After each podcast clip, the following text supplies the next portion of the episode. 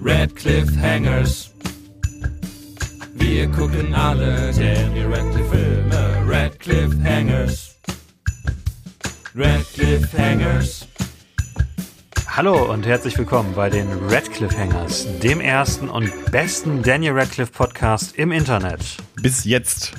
Wir gucken uns durch die gesamte Filmografie von Harry Potter Darsteller Daniel Jacob Radcliffe. Ich bin Henny. Ich bin Eiko. Oh, äh, ich bin Klaus Fritz.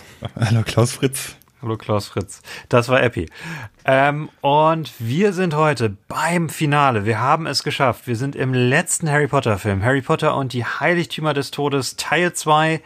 2011 ist das Jahr, wo der rausgekommen ist. Ich bin ziemlich begeistert. Wir haben, wie jetzt genau in der Hälfte unserer Harry Potter Folgen, auch einen weiteren Gast dabei. Ich begrüße Mareike. Hallo. Hallo. Dürf, dürfen wir überhaupt sagen, mit wem von uns du verwandt bist? Oder äh, ist das Information, die geheim bleiben sollte? Das ist okay. Das können wir ruhig sagen.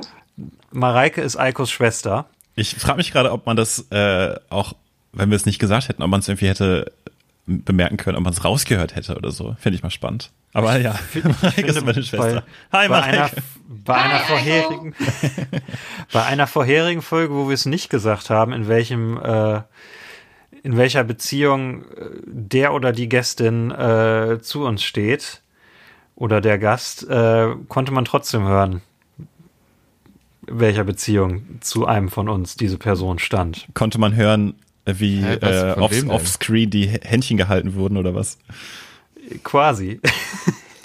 Echt? Findest du? Ja, ich, ich meine, ähm, es, es kommen auch Kommentare dann, die, die das sehr nahe liegen, was die. Eiko bringt erstaunlich viele Gäste mit, oder? Seine Freu also seine Frau, seinen äh, besten Freund, ähm, seine Schwester, seine beste Schwester. Oh. Ja. Ich freue mich auf jeden Fall, dass ich heute mal dabei sein darf. Dankeschön. Ja, genau, du nimmst es ja sehr nett auf. Ähm, Mareike, hörst du unseren Podcast eigentlich? Ja, ich bin ein großer Fan. okay, dann weißt du ja auch, dass Ah. wir bei jedem Zuhörer äh, mit zwei Fragen starten. Die erste Frage ist, was ist der erste Danny Radcliffe-Film, den du gesehen hast? Harry Potter Teil 1. Wie alt warst du da? Ähm, 11, 12. Also ich bin ja quasi äh, genauso alt oder äh, Danny Radcliffe ist genauso jung wie ich. Das ist ja quasi die, die klassische Antwort. Die meisten Leute haben es ja über Harry Potter ähm, kennengelernt. Ich glaube, bis jetzt war noch niemand, der es nicht über Harry Potter auf Daniel Radcliffe gekommen ist, oder? Nee, bisher glaube ich Nee, nicht. Kenn, Bis ich- kenn ich nee, okay. Nee. Das müssten wir vielleicht mal jüngere Aber, Gäste aber einladen. Mareike, aber Mareike, du bist ja genauso alt wie er im Grunde, ne? Nur drei Monate auseinander oder Ja, so? Ja. Genau. Hast du Drei uns Monate. im Grunde ein bisschen was voraus. Minimal. Ich fühle mich auch sehr connected.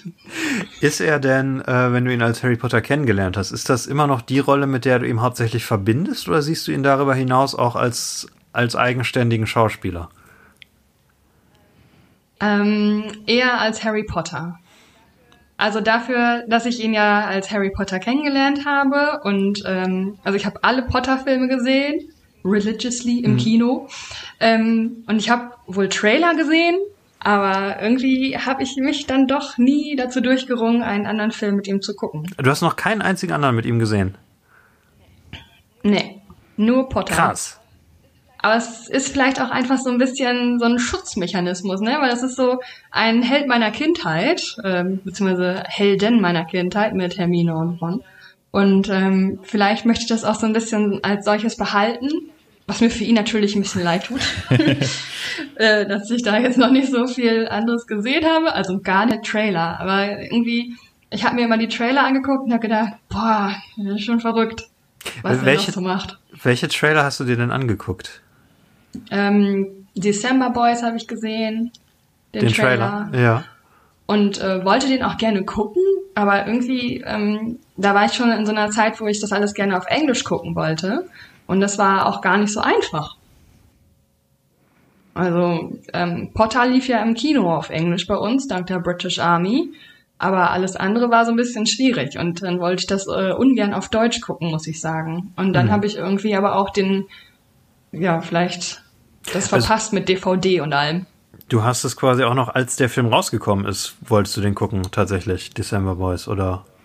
Ja, hätte ich wohl gemacht, aber es kam nicht auf Englisch. Also du hast den auch aktiv mitbekommen, dass es diesen Film gibt. Ja.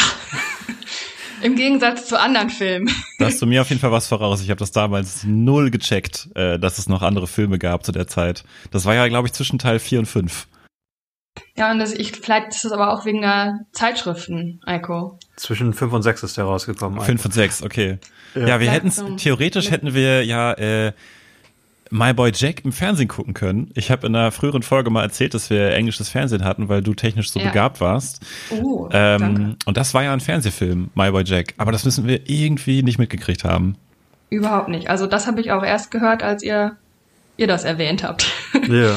Was hast du denn Angst, was du Danny Radcliffe äh, tun sehen könntest, äh, dass du die Filme nicht mit ihm gucken möchtest? Angst? Ja. Du, du sagst ja, du möchtest deine, deine Kindheit quasi oder deine Kindheitserinnerungen so ein bisschen schützen. Was, was stellst du dir vor, was Danny Radcliffe in seinen anderen Filmen machen könnte, was, was dich so davon abhält, sie zu gucken? Also, ich fand's schon komisch, als er dann mit 17 gesagt hat, hey, ich stell mich mal nackt auf die Bühne. Da dachte ja. ich so, okay. ähm, das fand ich schon nicht so cool irgendwie. Und dann habe ich gedacht, hm, wer weiß, was der noch für Filme macht. Und wenn man so bei, bei Wikipedia oder was sich drüber äh, geht über die Filmografie, da steht da Thriller und Horror und das ist alles nicht so meins. Ich glaube, das wollte ich auch einfach nicht so gerne. Aber ich finde es total, ich finde es total interessant, weil ich glaube, das kann äh, auf einer richtig großen Skala, glaube ich, vielen Leuten damals so gegangen sein. Und auch heute noch, dass man einfach ihn ganz besonders ähm, mit dieser Rolle und äh, dieser Franchise so stark verknüpft, dass man vielleicht echt so ein bisschen eine Hemmschwelle hat, sich andere Sachen anzuschauen. Also ich weiß, dass es äh, uns dreien ja nicht so ging. Ähm, aber ich glaube, das geht vielen Leuten so. Vielleicht ist das auch mit ein Grund. Ich, ich kann mir sogar vorstellen, dass Daniel Radcliffe sich dessen auch vielleicht ein bisschen bewusst war und dessen deswegen vielleicht auch so andere Rollen eingeschlagen hat, um dem so aus dem Weg zu gehen. Ich meine, bewusst war er sich ja auf jeden Fall. Es war ja was, was seinen Alkoholismus mit ausgelöst hat, laut dem aktuellen Interview. Ähm, die, die Angst, was kommt danach. Ähm, und äh, ich meine, er wird ja jetzt auch wir haben jetzt knapp neun Jahre nach diesem Film, neun Jahre nachdem er das letzte Mal Harry Potter gespielt hat und er wird quasi in jedem Interview, auch in aktuellen Interviews, immer noch irgendwie auf Harry Potter angesprochen. Also mhm. egal, was, was er bewirbt, wenn er irgendeiner Talkshow ist, eine Frage zu Harry Potter kommt entweder am Anfang oder am Schluss des Interviews immer. Mhm, das stimmt, ja. Ähm, Mareike, hättest du denn ihn gerne in anderen Rollen gesehen? Kannst du dir vorstellen, wenn er irgendwie in dem oder dem Film mitgespielt hätte, dass du dir das eher angeschaut hättest? Er hat auch zwei Romcoms gemacht, lass mich das dazu sagen. Uh. Also, ja, so Romcoms, ne? Das würde ich natürlich schon eher angucken als Horror und Thriller. Aber das waren halt auch so seltsame Trailer. Ich weiß nicht, ähm, da habt ihr ja bestimmt schon drüber gesprochen dass äh, dann der Trailer auch so ein bisschen den Film kaputt macht. Also zum Beispiel, ich glaube, es heißt Swiss Army Man. Ja. Ja. Warum? Warum? Warum spielt er diese Rolle? Warum? Hm. Ich weiß nicht. Also ähm, das ist mir bei den anderen beiden überhaupt nicht schwer gefallen. Ne? Also wenn Rupert Grint einen anderen Film gemacht hat, dann habe ich den voll gerne geguckt. Und äh, auch bei Emma Watson. Äh, aber bei Daniel Radcliffe irgendwie ich weiß nicht, in welcher Rolle würde ich den gerne sehen. Hm. Du bist, du bist vielleicht gerade der erste Mensch, der mir gegenüber sagt, dass er auch einen Rupert Grint-Film außerhalb von Harry Potter gesehen hat. Echt? Ähm, wobei Eiko hat, glaube ich, auch mal einen gesehen, aber äh, ja, mit Mareike den zusammen. gleichen. Ja. Achso, Welcher ist das? Ist, ist das der eine? Wie heißt der? Wildcard oder nee? Das ist der mit Jason Statham. Wild Target? Wild Target, ja. Also, Bill Nye. Genau, Nye. Haben, genau, den haben wir geguckt. Ähm, und Driving Lessons und das sind ja beides so mega britische Filme. Und mhm. ich glaube, die haben wir auch vor allem deswegen gesehen, weil wir die im Englandurlaub bei HMV auf DVD für wenig Geld mitgenommen haben und gedacht haben, boah, das sieht lustig aus, da spielt Rupert Grint mit. Ähm, ja, ich glaube, so sind wir da dran gekommen und wir fanden die echt gut. Ist Driving Lessons post Harry Potter oder ist es währenddessen? Weil ich meine, Wild Target ist währenddessen, ne? Das muss ich nachgucken. Also das finde ich auch so interessant aus heutiger Sicht. Äh, einfach, dass wir damals im England-Urlaub äh, HMV unsicher gemacht haben und man sich damals noch so DVDs einfach vom Cover her oder so gekauft hat. Mhm. Ich meine ja. ja. nicht nur im Urlaub, sondern auch äh, in normalen Läden in Deutschland. Ich finde das so interessant, weil das ist was, was ich heute, glaube ich, gar nicht mehr machen würde. Ich würde erstmal googeln wahrscheinlich, was so rauskommt und nicht den Film eintippe. Übrigens, äh, die beiden Filme äh, währenddessen, also das sind Sachen, die er parallel gemacht hat. Ähm, ja. weil ich, ich finde das 2006. interessant, weil Rupert Grint hat ja eigentlich von den dreien die schwächste Karriere hingelegt, post Harry Potter. Ähm, seine, seine letzte Filmrolle ist tatsächlich 2015 und danach nur noch Fernsehrollen. Ich habe aber auch mal ein Interview mit ihm gelesen, wo das mir schon sehr stark so rüberkam, als ob er auch gar nicht so sehr das Ziel hätte, er ist ja auch eine äh, Zeit lang weiter mit, mit Schauspielerei seinem, zu verfolgen. Ja, mit seinem Eiscreme-Truck ja. durch die Gegend gefahren, den er sich Eiscreme-Truck. Genau. Dann ja. äh, hat er, glaube ich, auch ein Hotel aufgemacht, was aber, glaube ich, wieder schließen musste. Ach Gott. ja, also ich glaube, der, der, der wird noch interessante Sachen machen, auf jeden Fall. Bin ich mal gespannt. Ähm, es ist halt einfach so interessant, weil wir immer beim, bei den Filmen immer wieder darauf zu sprechen kommen, dass von den drei Schauspielern während der Harry Potter Filme er wie derjenige wirkt, der jetzt eigentlich den Durchbruch haben müsste. Also der, der, der große Star danach wird. Und er ist genau derjenige, der es nicht geworden ist. Ich finde es aber noch viel, viel mehr äh, bei den ersten Filmen. Also wenn ich mir den ersten Teil zum Beispiel anschaue, äh, denke ich mir so, boah, äh, mhm. Rupert Grint ist einfach so eine krasse Offenbarung äh, an äh, Comedic Timing und äh, wie er die die, die, die Zeilen rüberbringt und alles Mögliche, wie er guckt. Er hat einfach vollkommene Kontrolle, scheint es darüber. Es ist unfassbar gut.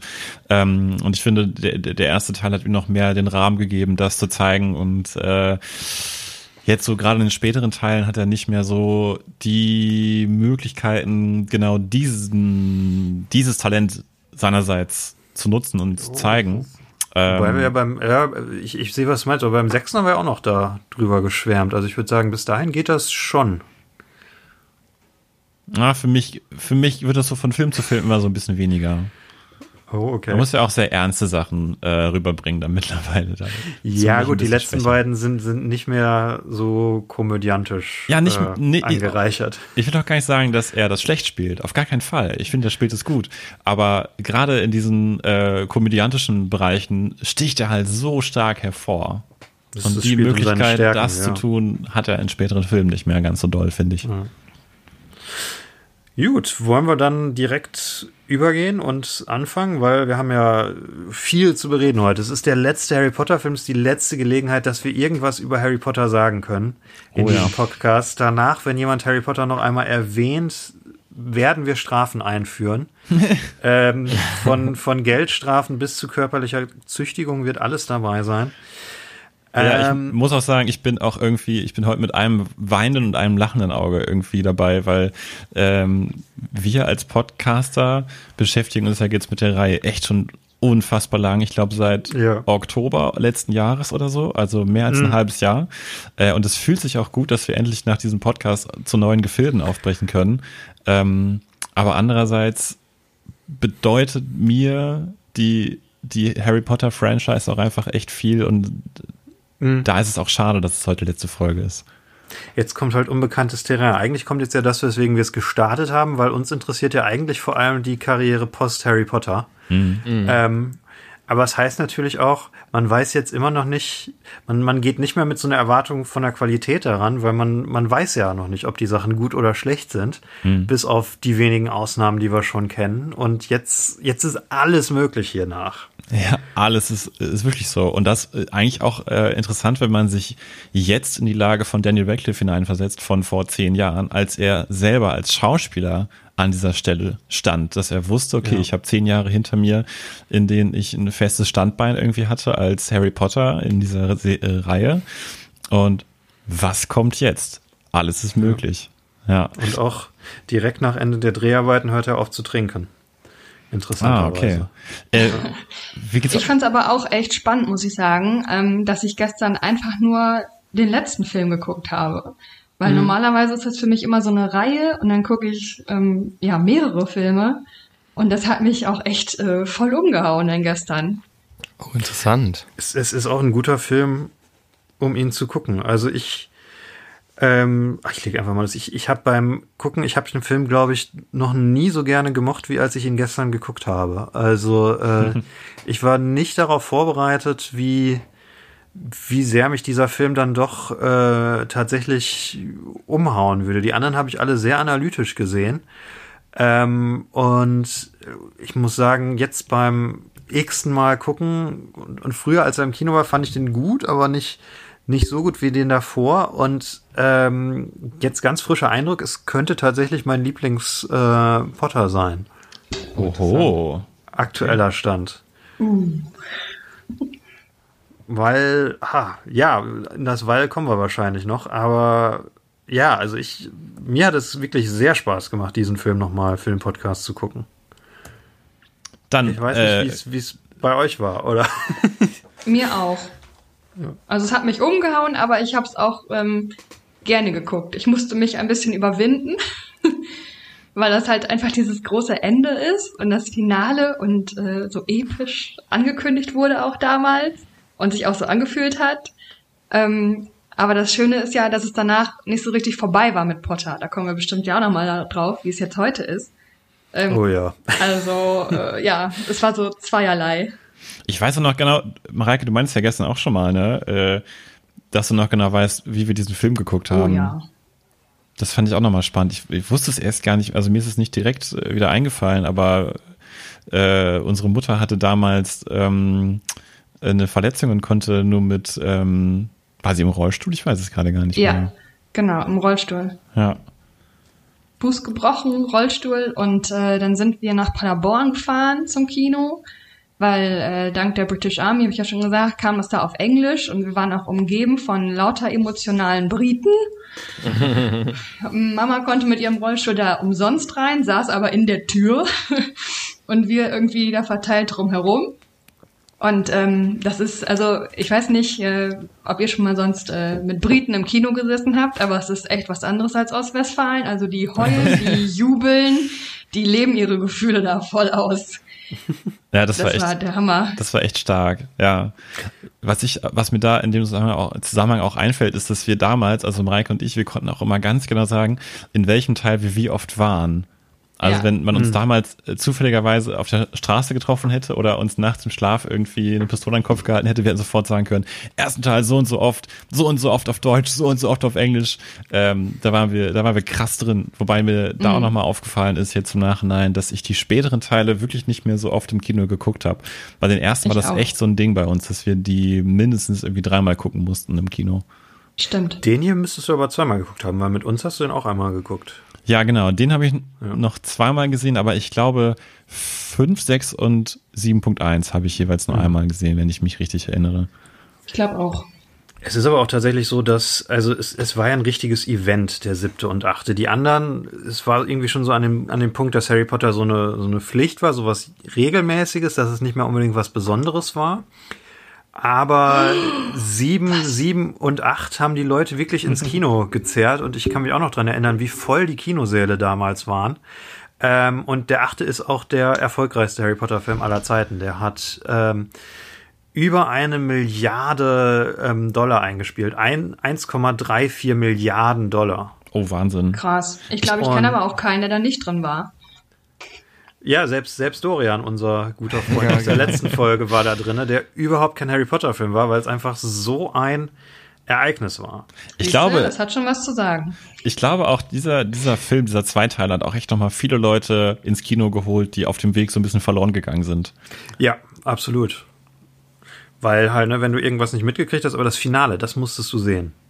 Okay, starten wir direkt, oder? Ja, ähm, direkt nach äh, 20 Minuten. Alles gut. Ähm, ich finde, dieser Film ist eigentlich sehr. Wir können ja über die einzelnen Teile des Films sprechen. Ich glaube, das ist ein Film auch einfach, weil, weil den jeder gesehen hat. Müssen wir nicht so ins Detail gehen? Ich weiß es nicht. Sonst bin ich mal derjenige, der ins Detail gehen will. Aber es sind ja wirklich. Der Film ist geteilt in drei, drei Teile und ein Epilog, würde ich sagen. Wir haben die, die erste halbe Stunde, diesen Heist-Movie-Teil bei, bei Gringotts, ähm, zum zweiten Mal in den Harry Potter-Teilen, jetzt so eine, so eine Heist-Sequenz. Ähm, dann haben wir den großen Kriegsfilmteil im, im Kampf um Hogwarts. Äh, und dann haben wir diese persönliche Konfrontation, wo sich Harry, äh, wo Harry quasi den, den Snape-Flashback äh, mitbekommt, äh, sich opfert und dann Voldemort konfrontiert und dann den 19 Jahre später Epilog. Ja. Ich fand diesen Film irgendwie erstaunlich schnell. Also ähm, ich hatte irgendwie das Gefühl, der geht irgendwie schnell vorüber. Ja. Das fand Ja. ich interessant. Es ist ja auch der kürzeste, ne? Ähm, der kürzeste Harry Potter-Film. Nur knapp über zwei Stunden. Und ich fand das richtig angenehm, muss ich sagen. Oh ja, das Ja. fand ich auch. Also im, vor allem, ich, hat noch irgendjemand die Reihenfolge drauf? Eiko, du hattest das immer. Also der längste ist die Kammer des Schreckens, ne? Ja. Ja, genau. Die Kammer des Schreckens ist auf jeden Fall der längste. Die anderen weiß ich gerade nicht mehr, ehrlich gesagt. Ja. Ähm, ja, Epi, was meinst du mit, es geht schnell, ging es denn auch schnell los für dich? Oder? Ähm, ja. Ja, ich finde es irgendwie, man hat gar nicht das Gefühl, dass da so viel drin passiert in dem Film. Mm. Das fand ich ganz gut. Ich glaube, weil ähm, die Geschwindigkeit vom sechsten ja zum Beispiel so langsam war. Ähm, ja. Ja. Ich glaube schon. Also äh, ich mag ja die Heißszene äh, in Gringotts ganz gerne, deswegen ähm, fand ich das schon mal ganz gut am Anfang. Ich mo- mochte ihn auch viel lieber als den, als den ersten, den 7.1, also den Ja. siebten. Ja. Muss ich jetzt nach nochmal gucken, auch, auch zustimmen tatsächlich, obwohl ich finde es interessant. Also meine Harry Potter Perspektive hat sich durch diesen Podcast stark verändert, muss ich Oh, sagen. meine auch extrem. Also, Also- ich hätte das nie gedacht. Ja. Ich äh, dachte auch immer, man, man guckt jetzt so und man, man behält so die, die Meinung, die man die letzten 10, 20 Ja. Jahre mit sich rumgetragen hat und äh, nee. es hat, hat sich komplett verschoben bei mir. Mhm. Ich habe gerade die Liste gefunden mit den Laufzeiten. Soll ich mal durchgehen? Also, es hat noch keiner Ja gesagt. Ja. Ja, bitte. Danke, Mareike. Gut, dass wir dich haben. ähm, und zwar, der längste ist die Kammer des Schreckens, 161 Minuten. Äh, dann kommt tatsächlich der Feuerkelch mit 157. Ähm, dann der Halbblutprinz mit 153. Ähm, der Stein der Weisen 152. Dann kommt äh, Heiligtümer des Todes Teil 1, 146 Minuten. Dann kommt Azkaban mit 142 und dann 130 Minuten Heiligtümer des Todes Teil 2. Ich muss sagen, mir gefallen die kürzeren besser als die längeren. Also, wenn ich mir diese Laufzeiten angucke, finde ich es teilweise krass lang. Es ist schon echt lang. Also vor Ja. allen Dingen Kammer des Schreckens, finde ich. Irgendwo habe ich noch Ja. gehört, dass das der letzte Film ist, bei dem sie versucht haben, alles aus dem Buch so gut wie möglich reinzubringen, dass wirklich alle Sachen drin sind.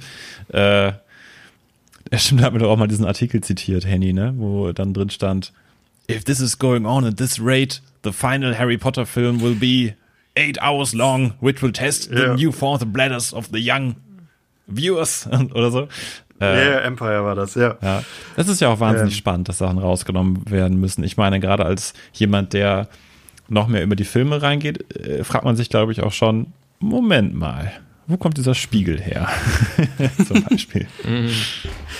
Es war aber auch so, also die Entscheidung, das aufzusplitten, war ja doch deut sehr umstritten damals. Das wurde ja, Das stimmt, ja. sehr stark kritisiert, dass, dass das aus rein kommerziellen Gründen geschehen wäre. Und ähm, wenn man sich mal so die Bewertungen anguckt, äh, ist tatsächlich 7.1 einer der am schwächsten bewertetsten Filme. Der hat nur 77 Prozent bei Rotten Tomatoes.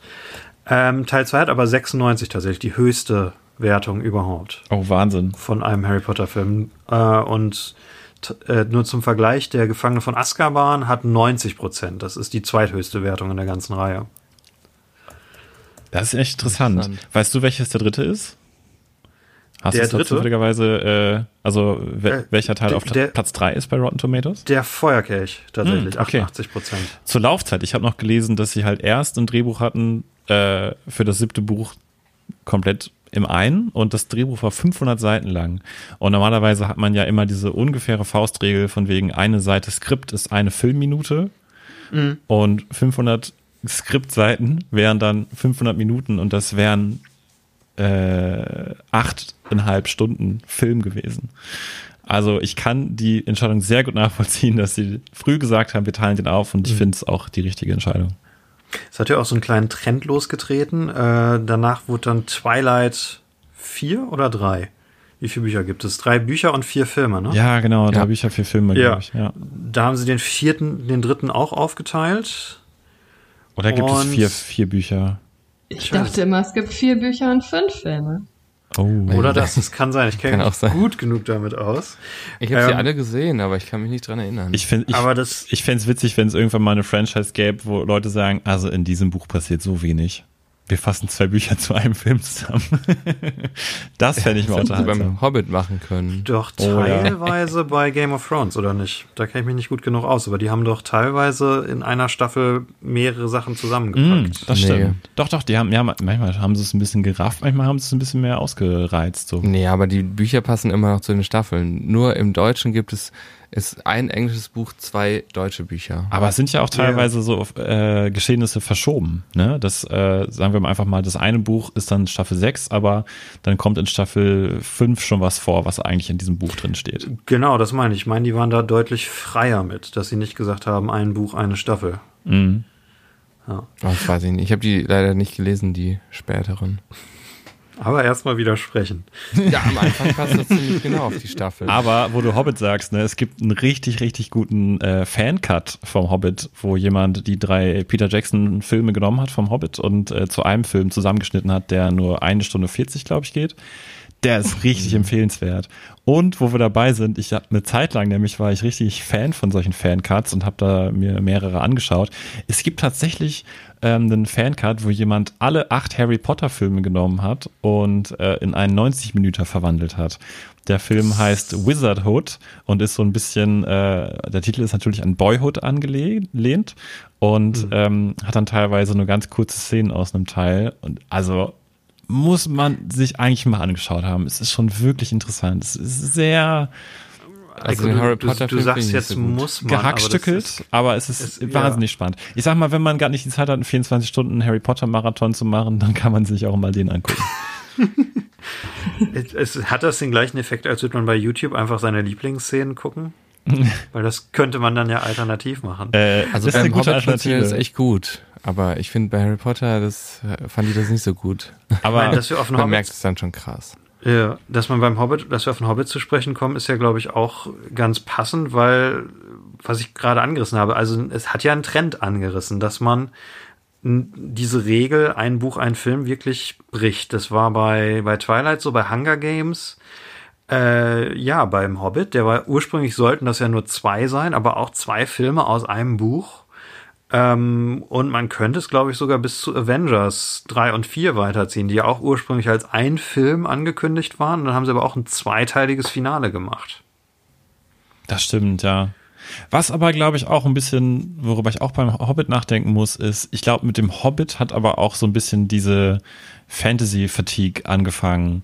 Also, denn zu Zeiten der Harry Potter Film-Releases gab es ja eine ganze Myriade an so Fantasy-Filmen, die in die Richtung gingen. Ähm, Und noch ganz viele andere Reihen an Büchern sind auf einmal berühmt geworden, die man vorher auch nicht so kannte, weil, weil einfach alle Dieser- Leute da noch Young Adult. Genau, ja, genau. Ja, Weil ja. noch mehr Hunger auf solche, solchen Stoff bestand.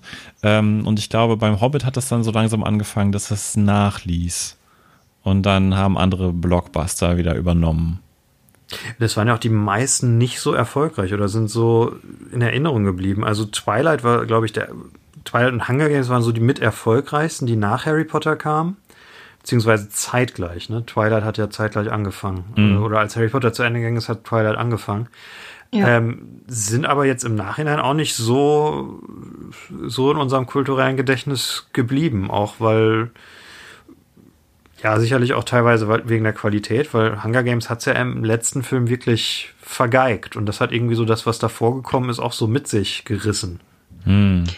Aber da, da muss ich, glaube ich, so ein bisschen dazwischen grätschen und sagen, ich glaube, das kommt auch darauf an, wie alt man gewesen ist, als das rausgekommen ist. Weil zum Beispiel unglaublich viele Schüler von mir ähm, sind auf mich zugekommen und haben gesagt, Team Edward oder Team Jacob? Und ich In habe so welchem gesagt, Jahr? Äh, Team Harry. ähm, also das sind so, ja, die, die halt jetzt wie viel jünger sind die als ich? Oh Gott, da will ich gar nicht drüber nachdenken. Aber ja, das war nochmal so eine andere Faszination mit Twilight. Ich hatte zum Beispiel eine Freundin, die ist genauso alt wie ich und die fand Potter total doof und war aber ein mega Twilight-Fan. Mhm. Also, Also, Ich glaube. Twilight war, glaube ich, aber auch so, damals so eine Sache für manche Leute, anhand derer man sich ein bisschen abspalten konnte von den Harry Potter-Fans. Weil es nochmal, als es rauskam, weil ich so ein bisschen edgier war als Harry Potter. Twilight war doch einfach totales Mädchending. Deswegen konnten die Jungs das nicht angucken. Naja, aber Ja, das, genau, das also war edgy. gefährlich, gefährlicher als Harry Potter. Das Vampire. Nein, das war einfach Romant Romantik-Kitsch. Es war Romantik. für, ja, es war halt richtig harmlos, es war glatt geschliffen, es war der Hauch von Dramatik und Horror, aber wirklich in so geringer Dosis, dass es halt für die kleinen Mädels ertragbar war. Ja, aber ich glaube auch, ganz viel Romantik und so. auch erst, als es so richtig in den Fokus gerückt ist. Es war auf jeden Fall anders genug, um dich, um dich damit abzuspalten von den äh, Harry Potter Sachen. Jo, Mareike Spielmaschine ist fertig Keine übrigens. Ja, sorry. Okay, wollen wir dann zum Film an sich übergehen? Äh, ganz, ganz, ganz Ähm, kurz noch. Äh, ich ja, habe hau diesen, ich habe diesen Wizardhood-Film erwähnt. Ja. Spielmaschine ist fertig. Ich gehe da mal eben hin und mache mich mal auf. ähm, es gibt Leute, die als, als Boyhood, ne, ich erkläre es nochmal ganz kurz, Boyhood ist ein Film von äh, Linklater, Richard Linklater. Richard, Richard heißt er mit Vornamen, genau. Ja. Richard Linklater, den er über zwölf Jahre gefilmt hat, ganz, ganz absichtlich über zwölf Jahre gefilmt, um eben das natürliche Erwachsenwerden seines jungen Schauspielers und dem gesamten Cast einzufangen und nicht mit Make-up arbeiten zu müssen, um Leute älter zu machen. Ähm, und hat dann diesen Film rausgebracht, Boyhood. Und dann teilweise gab es Artikel, in denen Leute gesagt haben, ey, ne, das gab's schon mal, hier, Harry Potter. Das war sehr, populär, auch als, als Meme zu der Zeit. Das, das wahre Boyhood gibt's schon, das Ja. sind zehn Filme Harry Potter. Aber vielleicht können wir uns Ja. glücklich schätzen, dass Linklater nicht diesen Film gemacht hat, der, also es wäre interessant gewesen, aber vielleicht hätte er 19 Jahre gewartet, um die letzte Szene zu drehen. Und dann hätten wir 20 Jahre warten müssen. Richard Linklater macht gerade einen äh, Film andersrum. Ähm, irgendwie ein, ich meine, es soll irgendwie so ein Gangster-Epos sein, was ich interessant finde für ihn, wo er jetzt quasi die Flashbacks filmt und dann in 10 beziehungsweise 20 Jahren die restlichen Szenen filmen will. Wahnsinn. Unfassbarer Typ, ey. was er ist. Wo auch die, die Schauspieler quasi einen Vertrag fürs Leben unterschrieben haben. Wie mutig, ne? Mit, mit Leuten zu, also du weißt ja nie, wer dann am Ende noch lebt. Er hatte ja auch bei Boyhood, meine ich, eine, eine Todesklausel, dass quasi Ethan Hawke die Regie übernimmt, wenn, äh, wenn er stirbt während der Dreharbeiten. Ach, Wahnsinn. Krass. Okay.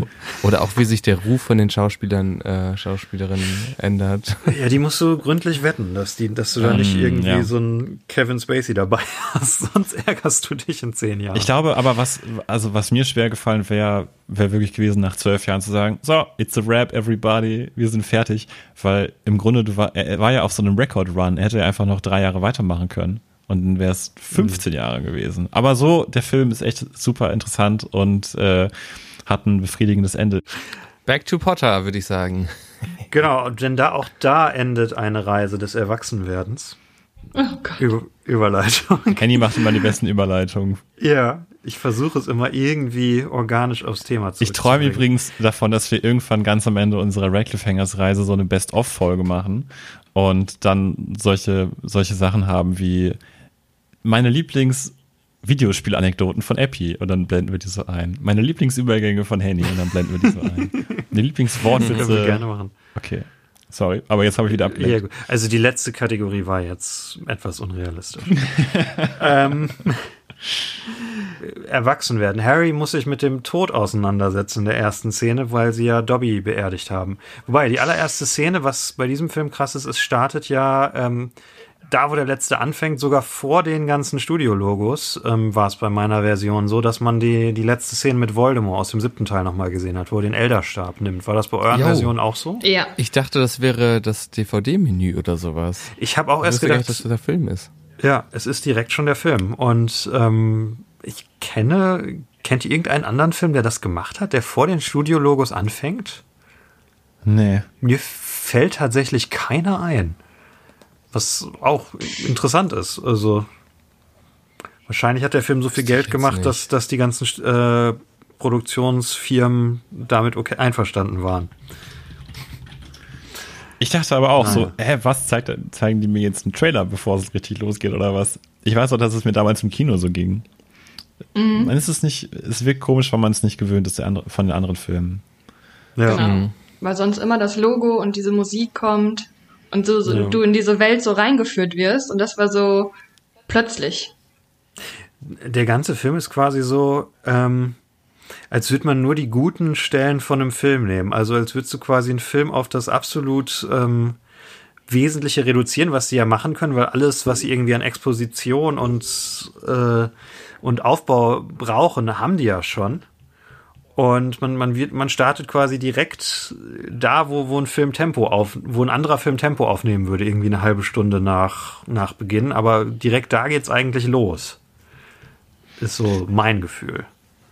Weiß nicht, Ja ob gut, das. erstmal, erstmal ist er relativ langsam an Mhm. dem Strandhaus, ne? Ja, man hat die eine ruhige Szene und dann ist, ist aber auch direkt die, die Gringotts heißt.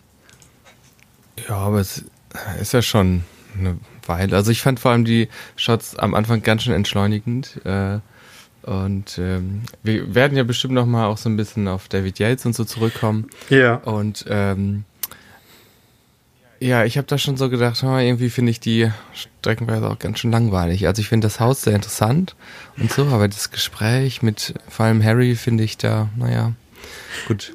Weiß nicht, sprechen wir später vielleicht nochmal drüber, ne? Weiß nicht, wir können es ja auch direkt ansprechen. Du, du hast ja quasi wahrscheinlich erst mit diesem YouTube-Video, was uns von einem Zuhörer geschickt wurde, im Hinterkopf. Äh, geguckt, Ja, ich oder? musste da wirklich tatsächlich drüber. Genau, wir haben ein Video geschickt, das ist ein Video-Essay über die Regie von David Yates. Mhm. Ich fand das ein bisschen, ich fand das ganz schön übertrieben. Aber ich frage mich echt schon seit den letzten Filmen so ein bisschen, was mich an diesen Filmen so stört. Und das hatte ich vorher noch nie beim Gucken. Und seit wir das im Podcast geguckt haben, denke ich, irgendwas stört mich an diesen Filmen. An welchen genau? An den letzten vier Filmen. Den Also Halbblutprinzen mochtest du doch ganz den gerne, oder? Halbblutprinzen mochte ich gerne. Den würde ich da so ein bisschen rausnehmen. Mhm. Aber vor allem äh, fünf, äh, sieben und acht. Mhm. Ja, und ähm, ich weiß nicht, ob man das, ich weiß immer nicht, ob man das so auf eine Person runterbrechen kann, aber ich finde die so, ich finde Dan Radcliffe da so hölzern. Ich finde die Mhm. Kamera total ähm, so von der Szene so losgelöst. Die fliegt immer, fliegt immer in so ganz sanften Kamerakranfahrten irgendwie durch die Szene. Ähm, und das ist auch wieder so eine, ich finde, das geht gleich am Anfang schon los, dass ich denke, langweilig. Hm. Ähm, vielleicht um das Video-Essay nochmal zu erklären. Das heißt, was war es? How David Yates ruined the Harry Potter franchise. Ganz wichtig ist, da steht immerhin noch ein Kinder. Also steht, äh, wie er, wie er, ja. ne? Es ist halt ein Clickbait-Titel, ne, muss man Aber ja, an der also Stelle nochmal erstmal, furchtbar. erstmal vielen Dank Ja. an unseren äh, Zuhörer Johnny, der uns das bei Facebook zugeschickt hat. Ähm, Mhm. Ich finde, es gibt immer so einen riesigen Wust an Video-Essays äh, und es gibt unfassbar gute Video-Essays auf YouTube, auf Vimeo, auf anderen Seiten, 8 Hours. Ähm, ich gucke die auch wahnsinnig gerne, aber ich habe mir zu Harry Potter nur recht ausgewählte angeguckt, einfach weil, weil es so einen Schwall davon gibt und es ist so schwer, die guten zu finden. Und äh, das war eins, was ich nicht gesehen hatte und was ich aber, ich fand es echt interessant. Da waren echt ein paar gute Punkte dabei, die wir jetzt nochmal sagen sollen. Film gibt es ja ein Essay, wo jemand sagt, why, why, ähm, also warum der und der Teil der beste ist, warum der der schlechteste und so. Ähm, ja.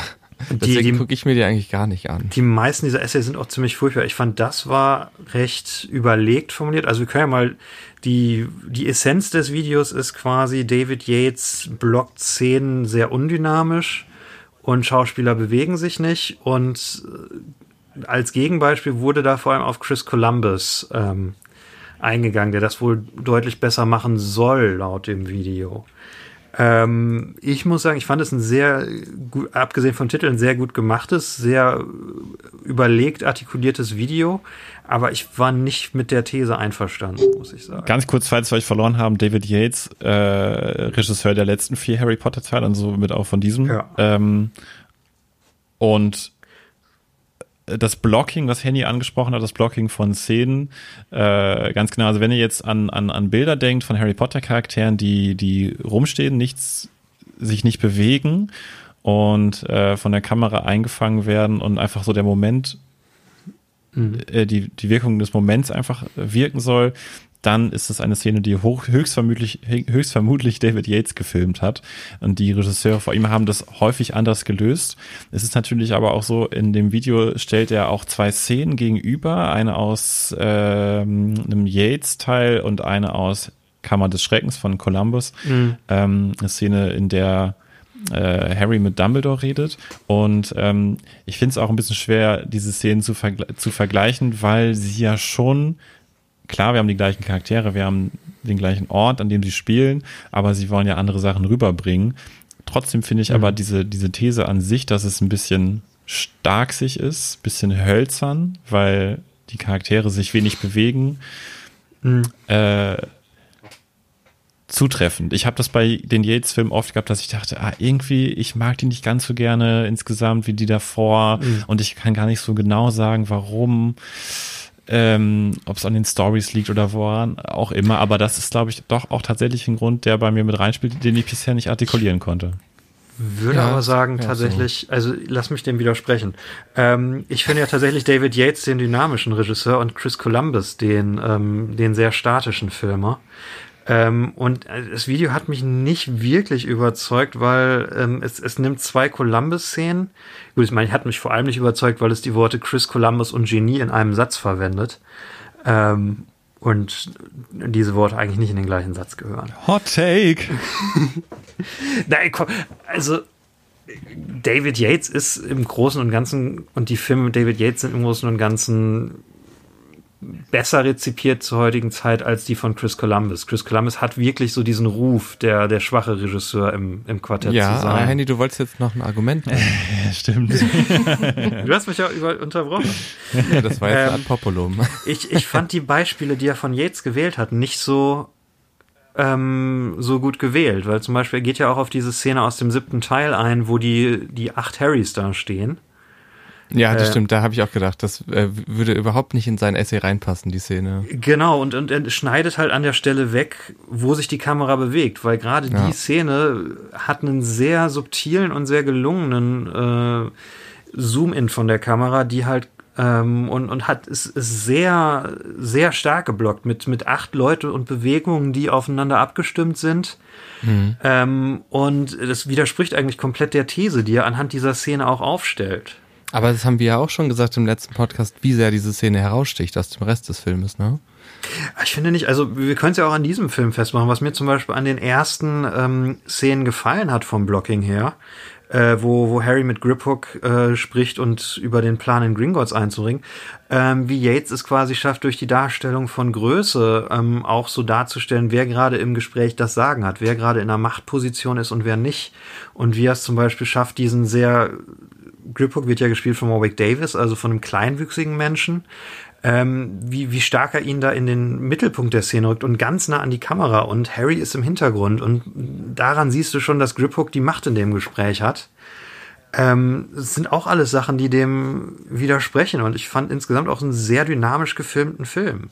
Naja, also ähm, wenn die Gringotts überfallen haben und da äh, von dem Rücken dieses Drachens abhüpfen äh, und ins Wasser und dann da den Berg hoch, da ist unglaublich viel Bewegung drin. Ne? Ich meine, die stehen da und ziehen sich um und die Kamera geht da rum und rum und rum. Also die, mhm. es gibt ja unglaublich viele verschiedene Einstellungen. Das ist auch, meine ich, das, das erste Mal, dass so ein Longtake quasi wieder ist seit dem dritten Teil. Ja. Ja, das ist aber auch was, was Yates sich vorher nicht wirklich so viel getraut hat. Ich kann mir schon vorstellen, dass Yates wirklich über den Kurs von Orden des Phönix, Halbblutprinz so ein bisschen mhm. Mut antrainiert hat, äh, um solche Sachen auszuprobieren. Also ich finde auch, es ist der bestgefilmte äh, seiner vier Teile. Ähm, na, jetzt habe ich mhm. meinen Punkt vergessen. Macht nichts. Sorry. Weil aber auch, auch schon im fünften Teil, ähm, ich meine, wir sind jetzt schon ein bisschen in der Betrachtung der ganzen Reihe, was wir eigentlich am Schluss machen wollten. Aber auch schon im fünften Teil sind starke Yates-Momente, die äh, diese krasse Kamerafahrt während der ähm, Unterrichtsstunde, wo, wo die Welt auf den Kopf gedreht wird. Ich weiß gerade gar nicht mehr, welche Stunde das ist. Ich glaube, wer ist denn da nochmal Verteidigung gegen die dunkle Künste Lehrer? Ist das Umbridge? Umbridge, ja. wo die Welt Es gibt ein so eine. Kammerfahrt. Oder am, am Ende im Ministerium, wo die äh, sechs Leute da rein äh, Ja, ja, das äh, muss man aber auch sagen, das hebt er ja in seinem Essay auch äh, hervor. Ich finde auch weiterhin im fünften Teil, den mag ich überhaupt nicht, aber dieser Kampf zwischen Voldemort, also diese gesamte Ministeriums-Szene finde ich extrem gut. Die ist extrem gut. Ja. Aber da, das hebt er ja auch in dem Essay vor, da ist es eben komplett anders. Man hat Bewegung, man hat schnelle Schritte, äh, Schnitte. Wir sollten ja, übrigens das, das, Schritte das auch. ist nicht nur da. Wir sollten Also, übrigens den Zuhörern äh, und Innen noch die Möglichkeit geben, Oh ja. das auch wirklich zu finden. Also es ist von dem YouTuber Art Tective, How David Yates keine ruined Harry Potter. Das guckt euch das wirklich Ja. gerne an. Ich finde, es ist wirklich ein Blick wert. Und Mareike, wir haben dich jetzt damit so ein bisschen überrascht. Du wusstest nichts davon. Ja, ja, ich wünschte, ich hätte es auch geguckt. Ja, wir haben auch vorher gar nicht drüber geredet. Das hätten wir vielleicht auch mal machen sollen. Alles gut. Ja. Also ich fand äh, diesen Anfang an diesem Strand, ähm, also ich habe irgendwann auch gedacht, okay, jetzt kommt, get a move on, ne? Äh, redet mal schneller. ähm, aber ganz am Anfang, also fand ich das nochmal so die Ruhe vor dem Sturm. Die Szene mit Dumbledore ist ja mal wieder nachts. Also ich finde, äh, Tag und Nacht spielen eine mega Rolle. Äh, überhaupt, auch in dem ganzen Film und überhaupt in der ganzen Reihe. Und ähm, ich fand, das war nochmal so Entschleunigung. Also du bist quasi in diesen Film geworfen worden durch diese Szene mit äh, Dumbledores Grab und Voldemort nimmt sich diesen Elderly Wand. Ähm, und dann kommen die Logos und die Musik und dann kommt dieser Strand und es ist einfach ruhig und da ist nichts Schlimmes, bis auf, okay, Dobby ist gestorben, das war furchtbar. Aber ähm, das war nochmal so ein, so ein ganz ähm, ruhiger Einstieg und das hat mir echt gut gefallen eigentlich. Bis auf dann die Szenen im Haus, wo ich dann dachte, okay, jetzt ist auch gut, jetzt machen wir ein bisschen flotter. Aber es war auch nochmal gut, um zum Beispiel ähm, Ollivander mit reinzubringen. Also man, man hat ja jetzt nochmal so, ein, so eine Abschiedsrunde von allen in diesem Film und das finde ich auch nochmal ganz schön. Ja, ist immer interessant, ne, wenn nochmal ähm, der letzte Film das alles zusammenbringen muss. Das ist schon eine ganz schöne Herausforderung. Ja.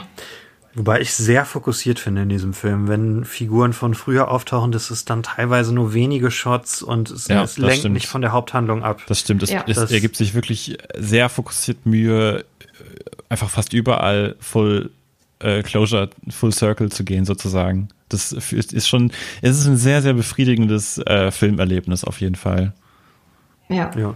Nee, das, das meine ich gar nicht mit der Closure, aber das halt, es, es lenkt nicht von der Story ab. Es sind immer nur ganz kleine Momente, wenn du bekannte Gesichter Mm, siehst. das stimmt. Und wenn dieser Film mal geremaked werden würde bei der jetzigen Filmlandschaft, würde das so fokussiert wahrscheinlich nicht mehr sein. Da würde wahrscheinlich Slughorn noch eine eigene Szene kriegen und mit Ollivander, das wäre länger und es wäre mehr Grindelwald und ah. Also eine Sache vielleicht noch ganz kurz zu Yates. Ich würde sagen, danach sollten wir vielleicht auch anfangen. Äh, wir sind ja irgendwie dabei. ähm, Naja, und zwar, ja. ich, es gibt diese Szene in diesem Film ganz kurz vor Ende, in der Harry und Hagrid sich treffen und die beiden sich umarmen. Äh, und diese Umarmung ist relativ flüchtig. Es kann sein, dass es ab, ganz Absicht so war, aber ich dachte mir, boah, da umarmen sich zwei Lieblingscharaktere dieser ganzen Reihe und der Kampf ist endlich gewonnen und äh, diese Umarmung muss so viel Emotionen mit sich nehmen, mit sich bringen. Aber Yates zeigt uns das nur ganz kurz und ganz, ganz flüchtig. Mm, Und ich habe das Gefühl, Das ist das, was ich mag. ich habe das Gefühl, dass wir bei den anderen Regisseuren viel näher an unsere Charaktere rangelassen wurden. Also ich glaube, dass zum Beispiel ähm, gerade auch Cuaron, aber auch Columbus uns auch einfach noch näher an die Gesichter der Charaktere in solchen Momenten rangeführt hat. Und ich habe mich den Charakteren näher gefühlt in den ersten vier Teilen als in den letzten vier Teilen. Dazu kommt, dass ich, wenn ich an ikonische Harry Potter Shots denke, ähm, automatisch an Shots denke aus den ersten vier Teilen. Also die ersten drei Regisseure haben es ähm, wesentlich besser hinbekommen, ikonische Shots zu kreieren, die einfach mit, mit großen Emotionen verbunden sind, die einem total in, im Gedächtnis bleiben. Klar kann es auch am Quellenmaterial liegen, dass es, de, dass es für die einfach einfacher war, sowas zu machen. Ich meine, Columbus hatte die Chance, den ersten Hogwarts-Shot zu machen, zum Beispiel, der wahrscheinlich allen im Gedächtnis geblieben ist. Den habe ich als Poster. Ja, genau. Äh, aber das wäre es so ein bisschen. Also ich habe mich näher dran gefühlt an den Charakteren. Äh, die anderen Regisseure haben in meiner Ansicht nach noch ikonischere Shots gemacht. Und dieses Popularitätsargument, was Henny, was du gerade gebracht hattest, mit dem, naja, aber die letzten Filme sind ja besser rezipiert, Naja, aber andererseits hattest du ja gerade die Rankings bei Rotten Tomatoes vorgelesen und unter den ersten dreien war ja zwei aus den ersten vier Filmen. Also, na, ich bin da hin und her gerissen, muss ich sagen. Ich bin da eher auf der Seite, Yates hat einen guten Job gemacht, aber ich hätte wahnsinnig gerne auch noch ähm, das ein bisschen mutiger gesehen. Einen mutigeren Jetzt mal Regisseur. ehrlich gefragt, weil das ist die ersten vier Filme sind. Wie viel meinst du ist wirklich Appreciation und wie viel ist Nostalgie? Äh, Also ich meine, klar, Cuaron ist, äh, muss man nicht drüber sprechen, der ist, ist außer Konkurrenz bei diesem Ja. Cuaron ist äh, außer Konkurrenz, auf jeden Fall, 100 Prozent. Äh, naja, ich mag ja den zweiten Teil zum Beispiel gar nicht so gerne. Ne? Und das nehme ich jetzt einfach mal als Argument dafür, dass es keine Nostalgie ist. Weil, weil, weil sonst würde ich ja den zweiten Teil immer noch äh, über, über den grünen Klee loben. Ich finde es aber Ich auch ganz schwer zu vergleichen. Sorry, Epi. Mach weiter. Okay, danke. Ja, weil ich finde, das, das fängt so als Märchen an. Also als ich da mit Mhm. 11, 12 im Kino saß, habe ich gedacht, boah, was für eine coole Welt. Oh, da möchte ich auch leben und ich möchte auch zaubern können. Und das war so, aber trotzdem so weit weg. Und mit Teil 3 wurde das ja alles viel realistischer. Äh, da hat auch die ähm, Kostümtante ganz tolle Sachen gemacht. Kostümtante ist auch wirklich ein gemeiner Begriff. Also die, ähm, ne, ähm, ich weiß gerade nicht auf Deutsch. Auf jeden Fall, äh, das würde dann auf einmal viel realistischer, ne? Und das kam viel näher an uns ran und es wurde irgendwie so schulisch auch, wie die da mit ihren Schuluniformen standen, aber nicht mehr so gebügelt und äh, fein gesteckt, sondern so, okay, das Hemd ist auch mal über der Hose und die Krawatte hängt jetzt mal auf halb acht. Und ähm, das wurde immer realistischer. In Teil, warte mal, lass mal überlegen. Vier? Hatten die in Teil vier die Haare alle so lang? Oh ja. Da hatten alle in deiner Schule die Haare lang. Ich weiß nicht, das muss ein globaler oder europaweiter Trend gewesen sein. Wahrscheinlich sehen wir nach der Corona-Krise auch alle so aus. Und am Ende ging es dann wirklich so um Leben und Tod. Und ich weiß nicht, ob man wirklich sagen kann, okay, ähm, jetzt der letzte Film ähm, ist so und so gefilmt und Chris Columbus hat das so und so gemacht, weil das sind einfach ja ganz unterschiedliche Stories im Prinzip. Klar, es ist alles Harry Potter, aber wisst ihr, was ich meine? Das hat sich so entwickelt. Also die sind ja auch alle mh, älter geworden und die Story ist mit ihnen dunkler geworden. Das ist äh, meine, wir haben diese Columbus-Diskussion seit dem ersten Film. okay. Ja, Handy auf den. Das zieht sich durch. Ich bin ja nicht, ihr stellt das immer so da, als wäre ich alleine damit. Das ist ja eine weit verbreitete Meinung.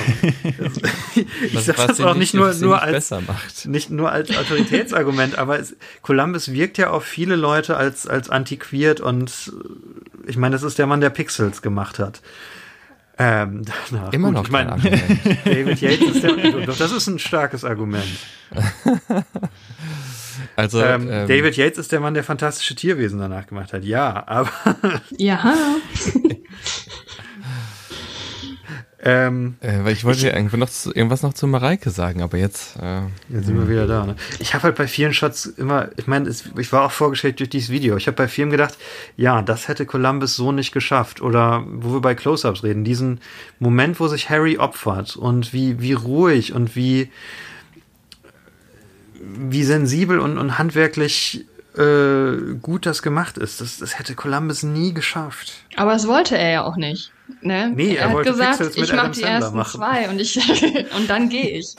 Ne? Ursprünglich sollte er sieben machen. Ne? Aber er Also- wollte nicht mehr, er konnte nicht Ja. mehr. Und ich finde Ja. das äh, vollkommen in Ordnung, denn ich finde, der hat in den ersten beiden so eine tolle magische Welt erschaffen durch seinen Stil.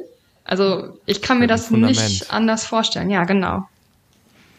Äh, vor, ich glaube, Yates ist auch, ähm, was ich bei Yates immer richtig gut finde, sind die großen epischen Sachen. Also die, ähm, äh, wo die Todesser anfangen, den Schild zu bombardieren zum Beispiel. Das sind einfach krasse Szenen, die ich mir von Columbus so nicht vorstellen könnte. Ähm, aber für mich war dieses Essay auch, ähm, ja, glaube ich, echt gut, um zu sagen, ja, das ist das, warum ich mich so fern fühle, weil ich finde, Yates hat so einen dokumentarischen Stil. Das ist ein sehr sauberer ähm, Hm.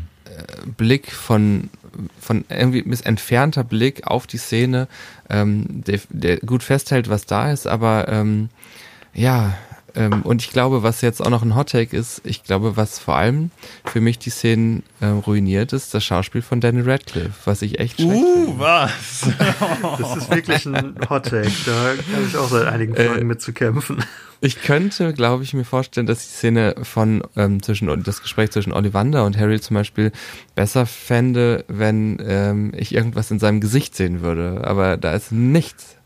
Und ähm, für mich sind in diesem Film die schlechtesten Radcliffe-Performance, seitdem wir den Podcast machen, sind in diesem Film. Oh, Wahnsinn. Aber da hatte er ja auch quasi dieses Alkoholproblem entwickelt, ne? weil er dachte, oh mein Gott, das kommt hier jetzt alles gerade zum Ende. Was passiert dann? Und er sagt ja über sich selber, da gibt es Szenen, da ist nichts bei ihm. Da, da sieht, Nee, das- das- guckt er sich an und da, ja. Das sagt nichts. er aber tatsächlich. Ja, wobei, stimmt, das hat er über alle gesagt. Die einzige Performance, die er aber wirklich nicht mag, ist tatsächlich der Halbblutprinz. Hm, die ich ja Ähm, ganz gut fand. Wo er ich halt nicht auch so gut fand. Ja, wo er sehr unfokussiert in einigen Szenen wirkt. Epi, lass uns die Schauspieldebatte einfach aufmachen. Ähm, was ist für dich ein guter Schauspieler? Ähm, was ich noch sagen wollte, ähm, Way to go, den, also von, man kann sich natürlich nicht frei machen davon, wie man diese Filme erlebt hat. Das kann niemand. Niemand kann sagen, ich kann jetzt objektiv auf diese Filme gucken, die ich ähm, in meiner Kindheit irgendwie gesehen habe. Das geht einfach nicht. Das muss ja auch stelle- nicht. Ich stelle nur fest, ähm, dass ich die jedes Mal, also vor allem in diesem durch den Podcast äh, noch mal ganz anders gesehen habe. Ich mochte eins und zwei zum Beispiel überhaupt nicht früher, bevor wir die noch mal gesehen haben. Ähm, und dann, was, was ist ein guter Schauspieler? Ja. Na, das frage ich jetzt wirklich aus Interesse, weil ich, ich versuche mich in deine Perspektive rein zu, ähm, reinzufixen quasi seit, seit My Boy Jack. Wann, wann gefällt dir eine Performance? Also, ähm, in der Szene zum Beispiel mit Ollivander. Da, also ich finde, ich sehe einfach in seinem Gesicht nicht diese Emotionen, die ich denke, die da sein müsste. Ich finde, vor allem Dan Radcliffe äh, fehlen diese Kleinigkeiten, also er schafft es oft nicht durch so Kleinigkeiten irgendwie Sachen zu zeigen. Ähm, interessant finde ich ja immer noch, dass ich ihn in komödiantischen Sachen wesentlich besser finde und dass er da irgendwie auch so ein bisschen äh, gutes Timing hat. Aber in den dramatischen Sachen habe ich das Gefühl, er hat einen Gesichtsausdruck und das war's. Und der ist so, ähm, ja, so hölzern und das gefällt mir einfach nicht. Muss Er ein Schauspieler mehr als einen Gesichtsausdruck haben? Nee, muss er nicht unbedingt. Ich finde, ein Schauspieler muss etwas rüberbringen. So. Twilight. Da sind Kristen Stewart und Robert Pattinson, also ich habe ja nur den ersten gesehen, aber da drin sind die beiden tatsächlich gut, auch wenn alle Ja, Welt die klar. natürlich gehasst haben. Naja, nicht alle, sonst hätten die ja Also- nicht Erfolg gehabt. Was ist ein guter Schauspieler? Das ist wie, was ist ein guter Film? Mega die schwierige Frage. Ich finde, Ja. äh, ein gutes Aussehen zum Beispiel kann auch zum Beispiel jemand, also ich kann mir jemanden gerne anschauen, nur weil er gut aussieht. Würde ich jetzt aber auch Mhm. nicht unbedingt sagen, dass es ein guter Schauspieler dann ist. Ähm, ja, ich glaube, ähm, dass du als, als Schauspieler eben die Emotionen der, der Figur Mhm. gut transportieren müssen kannst. Und äh, das kommt natürlich extrem zusammen mit der, wie es inszeniert ist, die Kamera, die anderen Leute, wie es beleuchtet ist und so weiter. Ähm, es gibt ja ein paar Schauspieler, die dafür auch einfach berühmt sind, dass sie einfach diesen einen Gesichtsausdruck haben, ne? Keine Ahnung, Bud Spencer oder so. Es gibt ja das schöne Zitat über Clint Eastwood von Sergio Leone. Ähm, Clint Eastwood hat zwei Gesichtsausdrücke. Mit Hut und ohne. Ja, genau. Ja, und der ist halt einfach der perfekte Westernheld, ne? Also so kann man es auch nicht sagen. Ich, das ist einfach schwierig, keine Ahnung. Was, Ich meine, du bist ja. Ich habe nämlich einen ein, ein Schauspiel-Hot-Take. Und wenn wir jetzt schon bei, bei Daniel sind, wir können mal beim Radcliffe Hangers Podcast direkt mit Daniel einsteigen. oh ja. Ähm, für mich hat was in diesem Film Klick gemacht in seinem Schauspiel über die letzten drei Filme quasi. Und zwar, als ich Alan Rickmans äh, Szene gesehen habe, wo er von Voldemort getötet wird, wo er ähm, zunächst dahin kommt und er ganz langsam, du siehst nur sein Gesicht ganz langsam realisiert und nur durch minimale Verschiebung in seinem Gesicht merkst du, er realisiert, dass er jetzt gleich sterben wird. Ähm, und auch über den Rest des Films. Er in seiner ganzen Rolle als Snape. Alan Rickman bewegt ja seine, seine Gesichtsbestandteile immer nur millimeterweise. ja, der aber ist drück- genial. drückt ja unendlich viel damit aus. Und mein großes äh, Hot Take wäre jetzt, dass vielleicht die größte, größte Schauspieleinfluss auf Daniel Radcliffe tatsächlich Alan Rickman war. Weil Daniel Radcliffe ist auch ein sehr minimalistischer Schauspieler, der, ich meine, in seiner berühmtesten Rolle hier nach, in Swiss Army Man, kaum sein Gesicht bewegt. Und in, in den beiden Deathly Hallows und in My Boy Jack auch wirklich sehr nur sehr minimal mit seinem Gesicht arbeitet und nicht, nicht viel Bewegung macht und quasi auch immer nur das Minimum macht, um die, die Emotionen rüberzubringen, äh, die er bräuchte. Und ich glaube, das ist, weil er sich an Alan Rickman ähm, orientiert. Und es ist tatsächlich das, was ich an ihm als Schauspieler mag.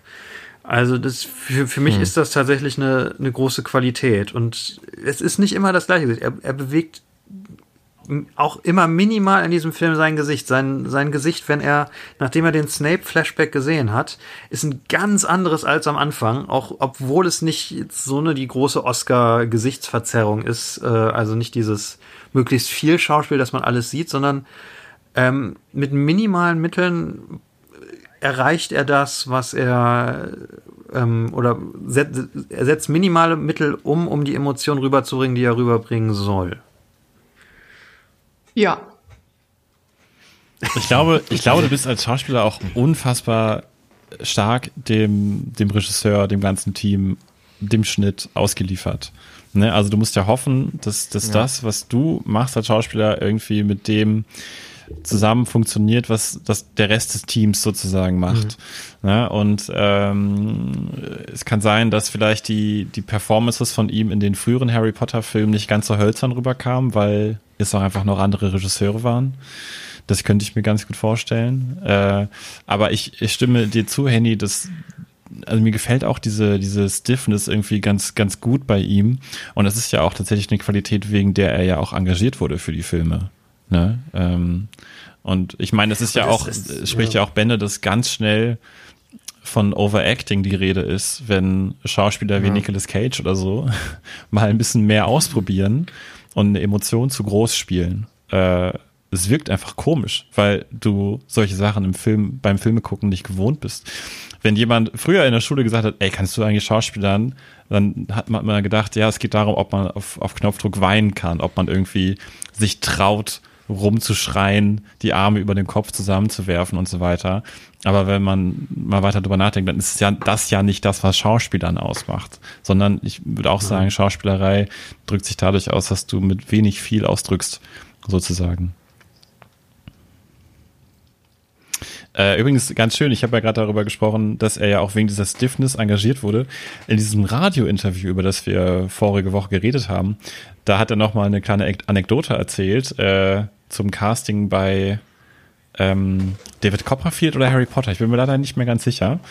Da hat er nämlich erzählt, dass er damals als Kind diese Eigenheit hatte, dass sein sein eines Auge immer von selbst aus geblinzelt hat, wenn er sehr müde war. Und er war sehr müde, als er zu diesem Casting kam. Und dann kam er in den Raum rein und äh, sein Auge hat geblinzelt, weil er müde war. Und der Regisseur hat sich gedacht, oh, who's this confident kid? und das war wohl mit ihn angezwinkert, angezwinkert genau. Und das war wohl mit ausschlaggebend dafür, dass sie ihn halt genommen haben. Fand ich noch sehr lustig in dem Zusammenhang. Ja, okay. Ähm, Hot Take. Hot, Daniel Hot Takes registriert. Ab, abgehakt. Ja, ja. Ich, ich finde auch zum Beispiel in K.O. Darlings ist es auch tatsächlich so, dass er wirklich mit, mit, mit sehr wenig arbeitet und es hat mich sehr, sehr begeistert. Also. Den müssen wir erst noch gucken. Den müssen wir noch Also, gucken, ja. äh, ich finde halt, ähm, eben, ja, bei Snape ist es sofort, dass ich so denke, boah, bei dem siehst, siehst du das sofort. Ich weiß noch im sechsten Teil, wo er in das Haus der Malfoys reinkommt und, ähm, er hat diese, diese entschlossene Miene, da geht er rein und er blickt dann die Frau, die über dem Tisch äh, schwebt und du siehst ganz kurz, siehst du so ein, ganz wenig Entsetzen mhm. in seinem Gesicht, bis er dann wieder sofort und es ist ja nicht so, als, also, ist ja die Frage, ne? Sehe ich es einfach nicht bei Diane Radcliffe, weil ich äh, das nicht checke oder sowas? Keine Ahnung. Wie, warte mal, warte Aber mal, warte mal. Warte mal.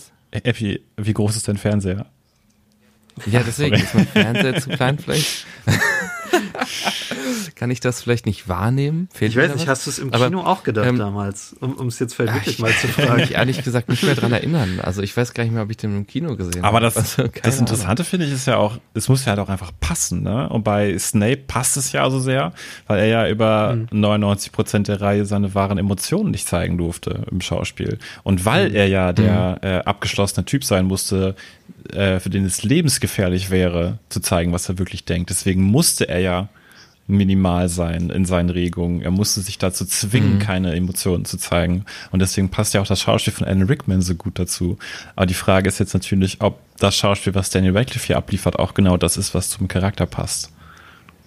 Ich weiß es nicht. Also, ich meine, klar, das würde auch gut passen, weil auf seinen Schultern liegen ja zumindest in den letzten Filmen auch extrem viel und er muss extrem viel ähm, durchmachen, wo er genau weiß, dass er das alleine machen muss. Das ist klar, die anderen wollen ihn unterstützen, aber können es halt nicht. Das passt auch schon gut, finde ich. Aber es gibt so Szenen, zum Beispiel, als er das erste Mal Ginny wieder sieht. Ich weiß nicht, ob ihr euch dran erinnert. Die fand ich so, äh, hey Harry, und er guckt, macht gar keinen Ausdruck und Ja. dann geht's weiter. Das ging Als mir wär- auch so. Weißt du, Die, bei der so, Szene würde ich dir auch cares? zustimmen. Das, und ja, die Ginny-Szenen waren alle irgendwie auch interessant. Ne? Also der Kuss mit Ginny äh, im Schloss, der war auch total ja, emotionslos. Ich glaube, es soll auch, also ich vermute jetzt einfach mal, dass es auch teilweise Absicht ist äh, von der ganzen Produktion, um halt einfach auch zu zeigen, dass er erwachsener geworden ist, dass er deeper geworden ist irgendwie, dass, dass äh, er kann nicht mehr der unbeschwerte Junge von damals sein, weil auch einfach so viel auf ihm lastet natürlich. Äh, aber teilweise geht's mir auch so, dass ich mir einfach wünsche, dass da jetzt noch mehr Emotionen rausbrechen. Das habe ich auch bei der Umarmung mit Hagrid gedacht. Für mich ist die Umarmung mit Hagrid irgendwie auch noch wichtiger als der Kuss mit Ginny. Also ich finde, im Hogwarts-Teil ist er immer sehr hyperfokussiert. Also er ist immer, Mhm. immer sehr zielorientiert in dem Teil. Er ist, er ist nicht wirklich emotional. Das stimmt schon. Er ist ein bisschen wie der Cristiano Ronaldo des Films. Ronaldo guckt auch immer so fokussiert. Aber wenn er, wenn er ein Tor schießt, dann freut er sich halt auch, ne? dann jubelt er halt auch. Ich glaube, er ist auch Ah, einfach überwältigt, ne? Schließlich, äh, ähm, ja, er muss sterben. Das ist ja jetzt nicht so toll für ihn. Gut, aber das erfährt er erst am Ende. Ja, aber ähm, ich fand auch so, man, wenn man jetzt jetzt weiß, dass er da diese Probleme hatte mit dem Alkohol, guckt man dann noch mal ganz anders drauf und denkt sich, oh ja, in der Szene könnte das gewesen sein und in der Szene könnte das gewesen sein und oh oh. Meine These dazu ist ja, dass im siebten und achten das passt, weil er da so einen düsteren Charakter spielt. Ähm, Jo. im, im, Im sechsten ist es ja so, äh, also die, die Momente, wo ich gedacht habe, ich habe den Alkoholismus gesehen, waren bei mir tatsächlich im sechsten, weil er da ähm, in einigen Takes, nicht in ganzen Szenen, so immer so am Anfang, in der Mitte der Szene ist immer so ein komisches Take dann drinne, wo er halt unsicher wirkt. Und das, das ist was, was ich von ihm nicht kenne. Und ich finde auch in, im siebten und achten, er wirkt nie unsicher. Er wirkt immer, als würde das, was er gerade machen wollte, das ist eine, eine bewusste Entscheidung. Das ist, das ist so, wie er es gerade machen möchte. Es ist gerade nicht, dass er nicht weiß, was er tun soll. Was ich mich gerade frage, ist, inwiefern sich einfach das ganze Produktionsteam dessen auch bewusst war und dann vielleicht auch teilweise nicht so nicht noch mal gesagt hat, komm, wir machen noch Hat einen er- Take. hat er nicht wir fordern es Amstead noch mal getrunken? anders. Ja. Am Set nicht. Er hat gesagt, wenn, ähm, also dann war er quasi noch betrunken. Aber er hat nicht am Set getrunken, hat er gesagt. Genau. Ähm, ich glaube nicht, dass sie weniger Takes mit ihm gemacht haben. Also wenn, hätte ich noch keine Quelle dazu gefunden, die das in irgendeiner Weise bestätigt. Weil ich glaube, sowas, sowas würde rauskommen. Ich meine, es gibt das eine Mal, wo er sagt, dass er Angst hat, dass er zu sehr von Yes Man umgeben ist. Ähm, aber das bezieht sich eher darauf, als ganz junger Schauspieler, wo, ne, wo die Leute mit dir als Kind so reden, so, ja, das hast du gut gemacht, Daniel. Und jetzt hol das Buch so aus dem Regal. ja. Okay. Wollen wir weitermachen? Okay. Ja, wir sind jetzt schon so lange, dass wir eigentlich nicht den ganzen Plot zusammenfassen können. ähm, Wir waren, du hast ja gesagt, vier Teile hat der Film, ne? Ja. Wollt, ihr, wollt ihr zum Heist-Teil noch was sagen? Wie sie da äh, in Bellatrix Verlies unterwegs sind und Ja, fliehen? Ich fand den besser als die anderen Heiß-Teile, weil es diesmal wirklich so ist, dass sie keinen Plan haben, sondern einfach, wir gehen da rein und gucken, was passiert. Ähm, und beim, beim siebten ist es ja so, dass du hast immer das Gefühl, sie haben keinen Plan, aber sie haben einen. Ähm, und hier ist es ja einfach wirklich, wir gehen dahin und improvisieren. Das mochte ich ganz gerne. Ich wollte einmal euch fragen, äh, was bedeutet es für euch, dass Gringotts zerstört wird? also, weil das, es hätte ja nicht sein müssen. Sie hätten, Joanne K. Rowling hätte es ja durchaus auch so schreiben können, dass Gringotts noch intakt ist, nachdem sie da rausfliehen. Aber was bedeutet es für euch, dass diese Institution dieser Zaubererwelt kaputt gegangen ist? Hat Also es für euch irgendeine bestimmte Bedeutung? Die, die typische Filmanalyse machen. Gerne. Es, es, es ist die Zerschlagung des Kapitalismus. Ja, aber. Tja, aber dann habe ich mich auch gefragt, auch gefragt, warum? Also, warum muss da der Kapitalismus? Ich, ich habe einfach vermutet, dass es was Größeres bedeutet, auf das ich einfach nicht komme. Deswegen Meinst du, weil, weil die, also es wirkt fast so, als würden die persönlich bestraft, die Goblins, ne? Ja, Eine oder wird als, verbrannt, ne? Oder irgendwie, vielleicht ist es doch einfach eine erste große Andeutung, mehr als eine Andeutung, dass einfach die bisher herrschenden Strukturen einfach nie mehr so sein werden wie vorher, nach dem Ende dieses Films. Ich fand es interessant, dass ähm, man weiß ja auch, dass einer der Weasleys ähm, für die Bank arbeitet und dass man die Bank eigentlich immer so als, naja, irgendwie was Cooles so gesehen hat. Und jetzt merkt man, oh, um ihre, für ihre Geschäftspraktiken quasi quälen sie auch Tiere und so. Und als wird denen das dann halt nachher um die Ohren fliegen. Mm. Das ist ja was, Okay. was Rowling durchaus öfter in der Reihe macht, dass quasi in dieser, was du am Anfang so als Traum und, und Fantasiewelt das tolle Hogwarts kennenlernst, ähm, dass da durchaus auch Unterdrückung geschieht in dieser Gesellschaft. Und äh, zum Beispiel bei, bei den Hauselfen in Hogwarts, die ja aus den Filmen Ja. komplett rausgestrichen wurden, aber im vierten Buch geht's um großen Teilen darum, dass auch in Hogwarts Sklaven quasi das Essen der Schüler zubereiten. Ja. Eine Sache vielleicht noch zum Heist-Teil des Films. Ich finde es extrem cool, äh, die Stelle, als Helena Bonham Carter das erste Mal Hermine spielen muss, als Helena Bonham Carter, wie sie da den Kopf hängen lässt und dann sich runterguckt. Ich finde das Wahnsinn, wahnsinnig gut gespielt, weil ich mich auch nach all den Jahren noch frage, Moment mal, ist es jetzt Emma Watson, die sich selber spielt? Oder ist es wirklich Helena Bonham Carter? Sie wirkt so anders. Sie spannt ihren Körper auf eine ganz andere Art und Weise an und wirkt einfach direkt wie ein ganz anderer Mensch. Das ist Wahnsinn. Ist das, das eine gute Schauspielerin. Ist das die Diese- beste Vielsafttrank-Performance vielleicht sogar? Ich finde generell diese Vielsafttrank-Sachen, ne? Am Anfang, früher dachte ich immer, oh Gott, Vielsafttrank schon wieder. Irgendwie. Und jetzt mittlerweile denke ich immer, das ist eine total spannende Sache. Ja. Und also Helena Bonham Carter hat wirklich perfekt so diese, diese kleinen Bewegungen von Emma Watson drauf. Das, das ist schon krass. Also ich muss auch immer in jeder Szene fast zweimal gucken, Moment, welcher von den beiden ist das jetzt? Ja. Ich fand die Szene auch unglaublich komödiantisch eigentlich. Ähm, ich meine, klar, die endet ziemlich tragisch oder so, aber ich fand trotzdem, man hat äh, lachend im Kinosaal gesessen, als Helena Bonham Carter auf ihren Schuhen da so hingewackelt ist und Ron unsicher hinterher. Ich fand es richtig erleichternd, dass auch mal sowas äh, vorkam in dem Film. Und ich meine, klar, das, äh, it escalates quickly danach ähm, äh, und wird ziemlich schnell ziemlich ähm, ja, lebensbedrohlich. Aber davor, das fand ich schon richtig gut. Okidok. Äh, sollen wir zum nächsten Teil kommen, zum Hauptteil, den Kampf um Hogwarts? Oh, ja, gerne. Ähm, für mich ist das so ein, so ein Kriegsfilm, und zwar die beste Art von Kriegsfilm, so ein, so ein Man-on-a-Mission-Film. Du hast die große Schlacht, aber die kriegst du nur am Rande mit, weil es um eine Geschichte geht, die da zwischendurch passiert. Und das finde ich immer deutlich emotional ansprechender, als wenn man nur große Schlachtszenen sieht, sondern ähm, ja, man ist, ist an den Figuren dran, man ist viel näher an den Emotionen dran. Und es ist ja auch einfach irgendwie eine, eine coole, aussichtslose Mission, dieses Artefakt zu finden, wo man nicht weiß, wie es aussieht, während quasi um einen rum eine Schlacht tobt.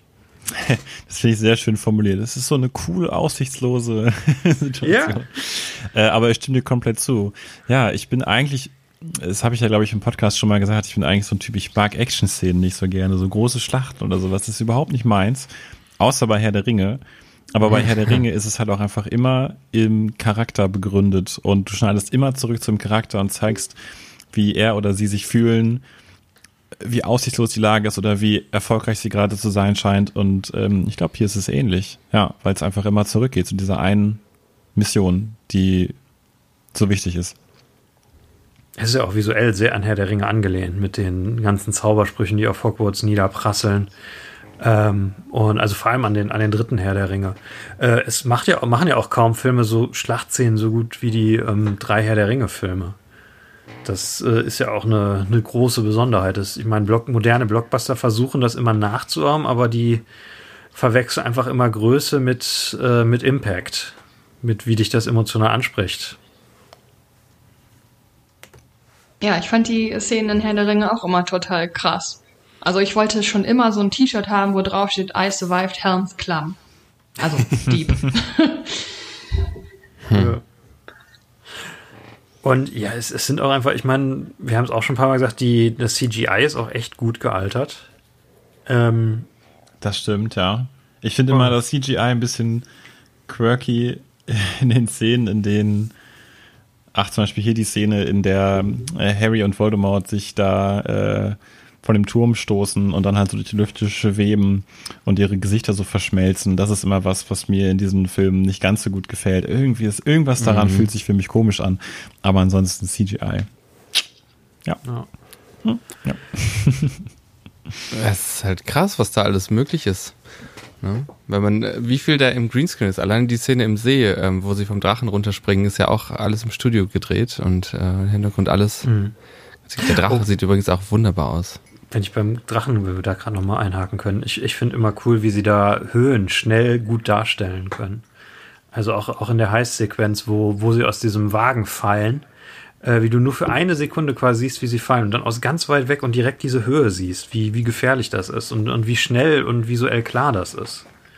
Und Ja, das, das ist in, in, in der Schlachtszene auch eigentlich immer. Es ist immer klar, woher die, die Gegner kommen. Ähm, es ist klar, aus welcher Richtung sie ins, ins Schloss kommen. Äh, es gibt natürlich diesen coolen Subplot mit Neville, der da die Brücke hochjagt. Oh ja. Oh Ja, ja.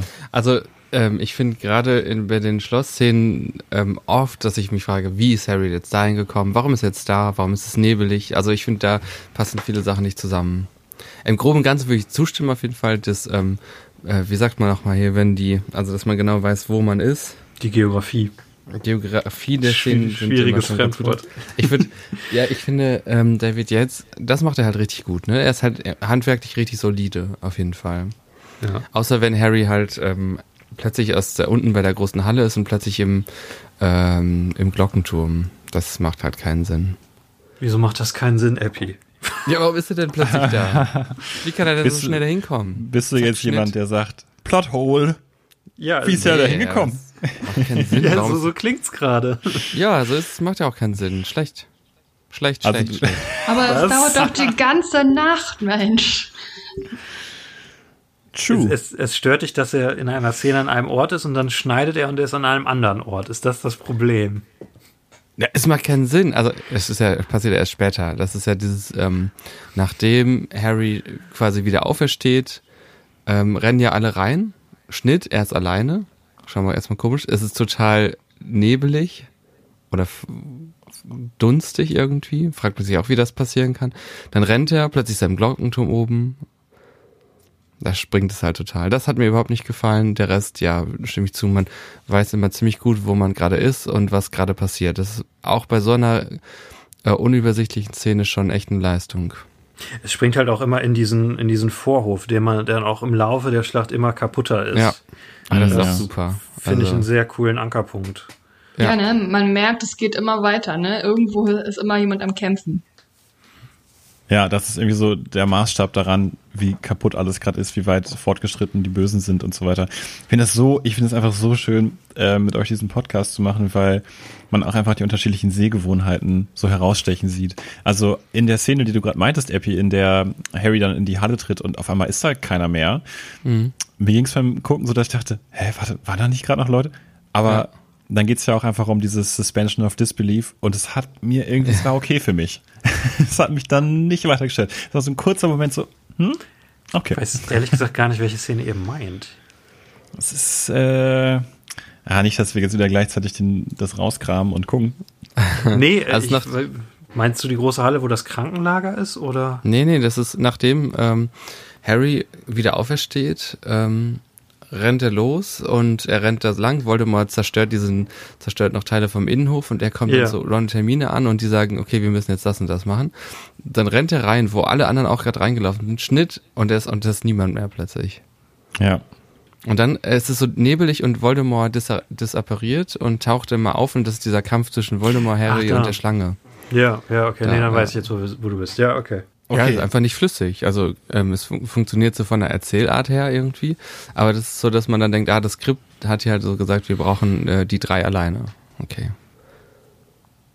Schöner aber ist das, ja, das, das heißt ja nicht, dass es nicht flüssig ist. Also ich finde, es ist sehr flüssig. Gerade dieser Endkampf, den es ja im Buch auch nicht gibt, der ähm, finde ich sehr, sehr dynamisch, wie, wie schnell sich das bewegt und wie es durch Teile des Schlosses geht.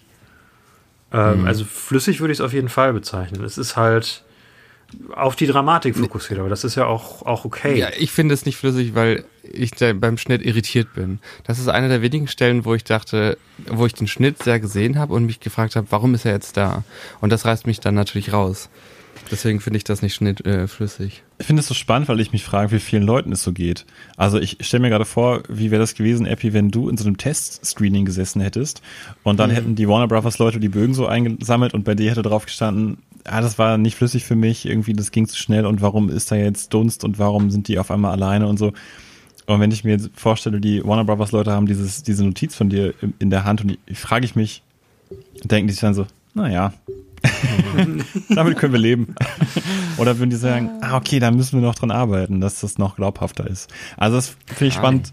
Also ich finde es nicht schlimm, geht. wenn ein Film bei Geografie schummelt, solange es halt dramaturgisch sinnvoll ist, solange es halt für das Drama ist. Ja, Berühmtes es dich Beispiel ist ja, geht's ja nicht. ja, mich hat's ja nicht rausgerissen. Ja, okay. also musst du, ja, musst du einen anderen Film gucken als ich. Welches, was ist das berühmte Beispiel? Ich, das wollte ich noch hören. Äh, Jurassic Park äh, cheatet total mit seiner Geografie, wie, wie die Figuren stehen, wie die, ähm, da kann ich immer auch so, da gibt's einen Filmcritic Hulk Essay drüber. Ähm, kann ich dir mal schicken. Und ähm, du merkst es einfach nicht, weil es, es ist Filmmagie. Es ist völlig Ja, egal, ob die Leute, ob es Sinn macht, wie, wie die, ja, natürlich sehr hohe Maßlatte. Ich möchte jetzt auch David Yates nicht auf eine Stufe mit Steven Spielberg stellen. Aber Das, das können äh, die wenigsten Sterblichen, aber ähm, also für, für mich so Cheatereien mit Geografie finde ich, finde ich vertretbar. Ja, ich finde das total in Ordnung, aber das muss Ja. dann halt auch entweder so versteckt sein oder so, dass, ne, Dann, dann hatte ich dich, dich nur eben falsch verstanden. Es klang halt so ein bisschen, als, als wärst du einer dieser Leute, die sagen, ich muss jetzt genau wissen, wie er von Raum A in Raum B gekommen ist. Ich muss, das? ich muss das sehen, ich muss jede Bewegung des Charakters während dieser Schlacht sehen, sonst verstehe ich nicht, wie er da hinkommt. Also, ja, Aber das, das- das ist es ja nicht, wichtig, ja. aber also ähm, ich habe das neulich in dem Cold Mirror Podcast äh, gesehen. Da ähm, das ist richtig geil halt. Ähm, sie zeigt dann, dass am Anfang des ersten Filmes ähm, gehen sie in den Gryffindor Gemeinschaftsraum und sie gehen an den äh, und sie kann das eben an den Porträts kann sie zeigen, dass derselbe Eingang ist, in den sie später reingehen und das ist der verbotene Korridor. und, so. und das ist dann ja auch offensichtlich ähm, falsch. Aber wen interessiert sowas? Das ist wirklich völlig egal. Ja. Ne? Aber Was wenn aus einem eure- sechsschüssigen Revolver acht Schüsse kommen, das stört mich schon, muss ich sagen. Ach Gott. Ich finde es vernachlässigbar, klar, natürlich, für die Ja. Dramaturgie. Aber ich liebe das, wenn auf sowas auch geachtet wird, dass es passt. Du musst immer diese Einordnung sagen, sonst, sonst klingt das so krass, wenn du immer dieses, dieses erste Statement raushaust. Aber wenn ich doch jetzt, ja, ja, ich weiß, ich vergesse das. Aber habe ich doch jetzt gesagt, oder? Ja, ich habe das halt ganz oft bei dir, dass du sowas sagst und dann bin ich so, wow, wie kann er das sagen? Und dann im Laufe des Gesprächs sagst du so eine ich, Ja, ja, nein, stimmt, hast recht, Epi, wir sehen das genau gleich. Ich liebe halt Details in Filmen. Ich, ich Ja. liebe das, wenn Sachen auch logisch aufeinander aufbauen. Ich liebe es auch, wenn ähm, eine Welt konstruiert wird und dann hält man sich auch an diese Regeln, weil das, weiß nicht, das macht für mich auch das Fansein wesentlich interessanter eigentlich. Also ja. Was sind, ich meine, wir, wir können nicht jeden Moment dieser Schlacht erfassen, aber was sind eure Lieblingsmomente während der Schlacht? Also ganz klar, wo Voldemort sagt, los geht's und die den Schild bombardieren. Heftig, finde ich. Die Szene ist extrem gut. Auch die, ähm, diese Kamerafahrten, da sind diese, wie mit so einer, wie mit so einem Kran wird das ja gefilmt, wieder, also die finde ich extrem gut. Meinst du die im, im Turm mit, mit Lupin und. Shackleman oder wie auch immer er heißt? Shackle? King, Kingsley Shacklebolt. Shackleman. Nee, ich meine die draußen, wo man da, ähm, Voldemorts Armee sieht und das Schloss und Voldemort den Befehl zum Angriff gibt. Die Szene finde ich ziemlich gut. Mhm. Ich finde immer diese epischen Sachen kriegt er jetzt echt ziemlich gut hin. Also wo der Schild, äh, ähm, wo Voldemort den Schild zerstört, auch extrem geile Szene. Ähm, wo dann diese Flammen runterfallen und diese Werwölfe angreifen und so. Also ähm, Das, das ist auch einer meiner, wo Neville vor dieser Armee steht und, und sie erst. Äh, ja, die finde ich ja albern, die Szene. Da Triezt. bin ich hier wieder raus. Ah, nee, die finde ich großartig. Und dann, äh, dann kommt die Armee da an und dann hast du aber während des Laufens noch dieses Switchen der, der Machtposition, wenn die Brücke einbricht. Ähm, und dann Neville entkommt ganz knapp. Und ich, ich mag auch immer diese Momente, dieses, dieses Ausharren, was, ähm, was Yates da macht, dass er halt dann so einen Moment der Ruhe da reinbringt und, und so einen Moment die Spannung hält und du weißt nicht, hat der Neville das jetzt geschafft? Natürlich weißt du rational, er hat es geschafft, aber er hält so lange drauf, dass du kleinen Zweifel kriegst, dass er vielleicht doch abgestürzt ist. Und dann zieht er sich in dieser, in dieser langen, äh, langen Einstellung erst wieder, ähm, erst wieder aus dem Loch hoch. Ach so, eine meiner Lieblingsszenen ist natürlich die, wo McGonagall die Ritter Ja. heraufbeschwört. Ne? Im gesamten ja. Oh, Harry ja. Potter und der gesamten Serie ist das so eine schöne Szene, die ähm, bei der Figur eben ihre Kraft, ihre Macht, ne? Äh, auch die ihrer Position und gleichzeitig halt auch dieses äh, niedliche Verspielte irgendwie, ne? Ja, Das bringt auch Maggie Smith unglaublich gut rüber, finde ich. Ja. Ja, ich finde das auch so episch, wie die beiden da stehen, ne, äh, Ja. Molly Weasley und sie, und dann macht sie diesen Spell und man denkt so, oh, wow, es fängt jetzt an, und dann sagt sie, Ja. I've always wanted to use this spell. Ja. Das war auch so ein Moment im Kino, wo wir alle nochmal so herzlich gelacht haben, und man wusste genau, okay, jetzt kommt lange nichts zum Lachen.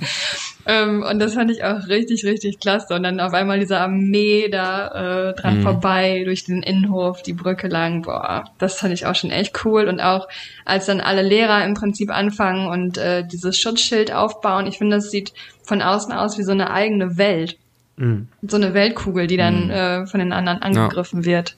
Ähm, es, es sind auch so viele crowd-pleasing Moments so, so hintereinander. Ne? Du hast äh, diese krasse Sache mit Neville, wo er mal halt ne, den coolen spielen kann und die Leute erledigen Ja. kann. Dann hast du diesen McGonagall-Moment. Dann hast du den ersten Kuss von Ron und Hermine in der Kammer des Schreckens. Ähm, das ist einfach, ne, es- es geht so bam, bam, bam, eins nach dem anderen und, und es ist kein Moment, äh, kein, kein Innehalten kaum. Also es ist richtig wie so eine, so eine richtig gute Achterbahnfahrt, wo es richtig talabwärts geht und du richtig mitgerissen bist. Das stimmt. Äh, was wir hier schon mal empfohlen haben, sind ja die Video-Essays von Brian Seeker auf YouTube zu äh, Harry Potter. Und er hat auch wieder ein total spannendes Video-Essay gemacht zu diesem Teil. Äh, und zwar über eine ganz, ganz kurze Szene äh, in diesem Kampf, bevor sie nämlich zu Snape gehen. Äh, und zwar hat er dann nämlich die Beobachtung gemacht, dass im Grunde alle auf alle bisherigen Teile, auf alle bisherigen Herausforderungen, die unsere Helden ähm, äh, Oh, das wollte ich auch sagen, ja. äh, leisten mussten, wieder äh, gezeigt werden, auf, auf die nochmal angespielt wird. Hast du das auch gesehen, Epi? Die Ja, das habe ich nämlich auch gedacht. Äh, genau, du siehst fast alles ähm, aus den äh, vorigen Teilen. Das finde ich nämlich auch so gut. Und das ist auch wieder krass, dass das so, ähm, dass einem das erstmal gar nicht so auffällt, ne? Aber das alles echt wieder auftaucht. Wunderschön eingebunden. Ja, Ganz was taucht sicher, denn wieder alles auf jetzt? auftaucht. Genau, Also für, also- für uns, die es nicht Kammer des. Schreckens, Mhm. das Spinnen, Kammer des Schreckens. Ähm, der, also es fängt, grad- fängt an, ich Ja, weiß nicht, ob, ob ich es nicht gehört habe, es fängt an mit dem, äh, mit dem Troll, dass sie den Troll, Ja. dem Troll begegnen auf dem Schlachtfeld und den erstmal äh, kaputt machen müssen. Das ist halt die Anspielung an äh, der Stein der Weisen. Genau, dann kommen die Spinnen, die halt eine Anspielung an Aragog sind und die Kammer des Schreckens. Dann sehen wir Fenrir Greyback, also den Werwolf. Das ist dann sozusagen, steht sozusagen für der Gefangene von Azkaban. Danach sehen wir die tote Lavender Brown, die ja einfach mit einer der unschuldigsten Charaktere in der Franchise ist. Das ist innerhalb dieser Theorie ähm, sozusagen das, was für den vierten Teil steht, in dem halt das erste Mal ein unschuldiger Charakter stirbt in der Reihe, halt mit Cedric. Ähm, dann greifen die Dementoren an. Von wem werden sie abgehalten? Natürlich von dem Orden des Phönix. Äh, Äh, Dumbledores Army meine ich. Das ist halt die Anspielung an den fünften Teil. Und danach geht's halt zu Snape, der dann eben der Halbblutprinz ist. Also alles nochmal so ganz kurz in so kleinen Episoden sozusagen auferlebt lassen. Cool. Das Ein finde ich ein bisschen- bisschen konstruiert, muss ich Bisschen sagen. weit hergeholt, aber irgendwie, ja, okay. Nee, ich fand es schon cool. Es war nochmal so eine kleine Reise irgendwie. Also ich meine, wenn du alle Charaktere und alle Figuren nochmal zeigst, dann musst du doch auch einmal nochmal die Bösewichte irgendwie mit einbinden. Ich meine, sie, sie nutzen ja jetzt auch die ganzen Monster, die sie geschaffen haben, in einer großen Schlachtszene. Das ist ja auch natürlich cool. Ne? Also- Henny, findest du Ja. denn, Henny, findest du denn die Theorie konstruiert oder findest du es hier konstruiert, dass die genau in der Reihenfolge nochmal auftauchen? Die Reihenfolge, also dass da viele Rückbezüge sind, auf jeden Fall, aber Lavender Brown für, für Robert Pattinson finde ich ein bisschen weit hergeholt. Da wüsste ich hätte jetzt aber auch nicht, ob, ob, ob mir da noch was Besseres einfällt. Ja, Ja, da war ich auch nicht sicher, was der aber ich meine, es, es sterben Kinder, das ist ja auch. Und, und du hast diese krasse, es ist auch einer meiner Lieblingsmomente, dieser krasse Moment, wo sie über, wo sich die drei Hauptfiguren über diesen Hof kämpfen, wo äh, du quasi in, in Slow Motion und mit trauriger Musik ähm, äh, ihren, ihren Versuch über diesen Hof nur zu kommen hast. Äh, und, und du siehst den ganzen Horror außen drum herum. Hm. Ah, toll. Die Musik auch richtig gut in den Kampfszenen. Also ich finde, von den nicht-John Williams-Scores ist das, glaube ich, mein Lieblings-Harry Potter-Score. Alexandre Desplat. Mhm. Ja. Oh, Genau, Desplat hat das gemacht. Der hat auch ganz Ja. viel bei Wes Anderson gemacht. Gerade so bei Ah, okay. Moonrise Kingdom und so. Das ist ja cool. Die Verbindung gar hätte nicht. ich jetzt überhaupt nicht gedacht, aber auch cool. Ja, dann vielseitig der Mann, ne? Äh, ich habe übrigens eine Kritik, ne? Und da bin ich echt gespannt, was ihr dazu sagt. Und Oh ja. zwar, äh, ich habe mir ja, als wir den Podcast zum 7.1er Film gemacht haben, da habe ich mir echt immer notiert, aha, jetzt der zweite Horc, äh, jetzt ist der dritte Horcrux zerstört. Aha, okay, sie haben so und so viele von so und so viel. Ähm, und das habe ich diesen Film weitergemacht. Aber ich habe mich wirklich gefragt, wenn ich das nicht machen würde, ob ich noch wüsste, bei welchem Horcrux sie sind. Das habe ich ja schon beim siebten gedacht. Also sie sagen am Ende halt, äh, was ich finde, wo sich hierdurch retten, ähm, dass sie halt sagen, ihr müsst noch die Schlange killen, als Harry sich opfert. Ja, das stimmt Da- schon. Also da es ist an- schon an dem Punkt stark klar, angedeutet. aber- es ist ja. schon stark angedeutet. Sie zerstören, ähm, uh, uh, uh, ich weiß es gerade gar nicht mehr. Sie zerstören den fünften Horcrux und direkt danach kommt ein Schnitt auf Nagini. Auch so Ja. als visuelle Andeutung.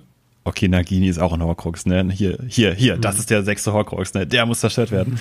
ähm, aber dass es jetzt der fünfte gerade war, das weiß man ja eigentlich gar nicht so genau. Man ist ja so ein bisschen in Äh, aber der, Emotionen Harry äh, hat drin. da ja ein Flashback, ne? Auf die Schlange, deswegen weiß er es auch. Also es wird da ja offensichtlich auch gesagt. Und es wird halt auch explizit gesagt, er sagt halt nach dem, nach dem Snape-Flashback, okay, wenn ich tot bin, müsst ihr nur noch die Schlange töten, dann könnt ihr Voldemort töten. Also sie machen zum Ende, bevor das letzte Drittel kommt, machen sie nochmal ganz klar, was die Charaktere jetzt schaffen müssen. Aber die zwei Teile davor, ne, die Heist und, äh, und der Kampf um Hogwarts, da ist es mehr so emotional klar, dass du halt merkst, Voldemort wird schwächer, aber es ist nicht, Ja, aber ich finde, es könnte dieses- klarer sein, ja. Es wird ja schon stark vermittelt, okay, es kommt jetzt alles aufs Ende zu. Wir sind immer näher dran. Es Mhm. ist echt nicht mehr so weit. Es könnte möglich sein. Es könnte geschafft werden. Aber für mich vielleicht vielleicht auch einfach als Mathematiker. du, du gibst diese Zahl aus, diese sieben. Und ähm, ja, wie soll man das sagen? Du bedienst es gar nicht mehr so konkret. Und sagst jetzt, oh, jetzt haben wir fünf. Das wäre ja auch ein doofer Satz irgendwie. Ich weiß es nicht. Okay. Na gut. Gut, dass wir darüber geredet haben. Also ich finde am Anfang oder im ersten Teil habe ich das auch nicht mehr so äh, im Blick gehabt. Aber im zweiten fand ich schon, man merkte es an Voldemort immer so, ne? Hm. Und dann, dann waren ja auch immer diese, diese großen Szenen im Prinzip, wo beide äh, in der Ecke liegen und man merkt, okay, es wird weniger.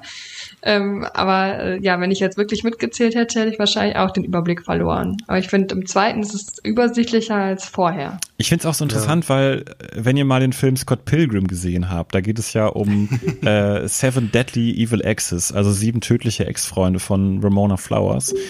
Und im Anfang dieses Films, im Intro, äh, als wenn die Schauspielernamen ein, angezeigt werden, da gibt es immer neben jedem Schauspielernamen des jeweiligen Evil Ex äh, Friends ähm, subtil so eine Zahl, die eingeblendet ist, dass du genau weißt, aha, der, der spielt den vierten oder der spielt den fünften Evil Ex Boyfriend oder Girlfriend.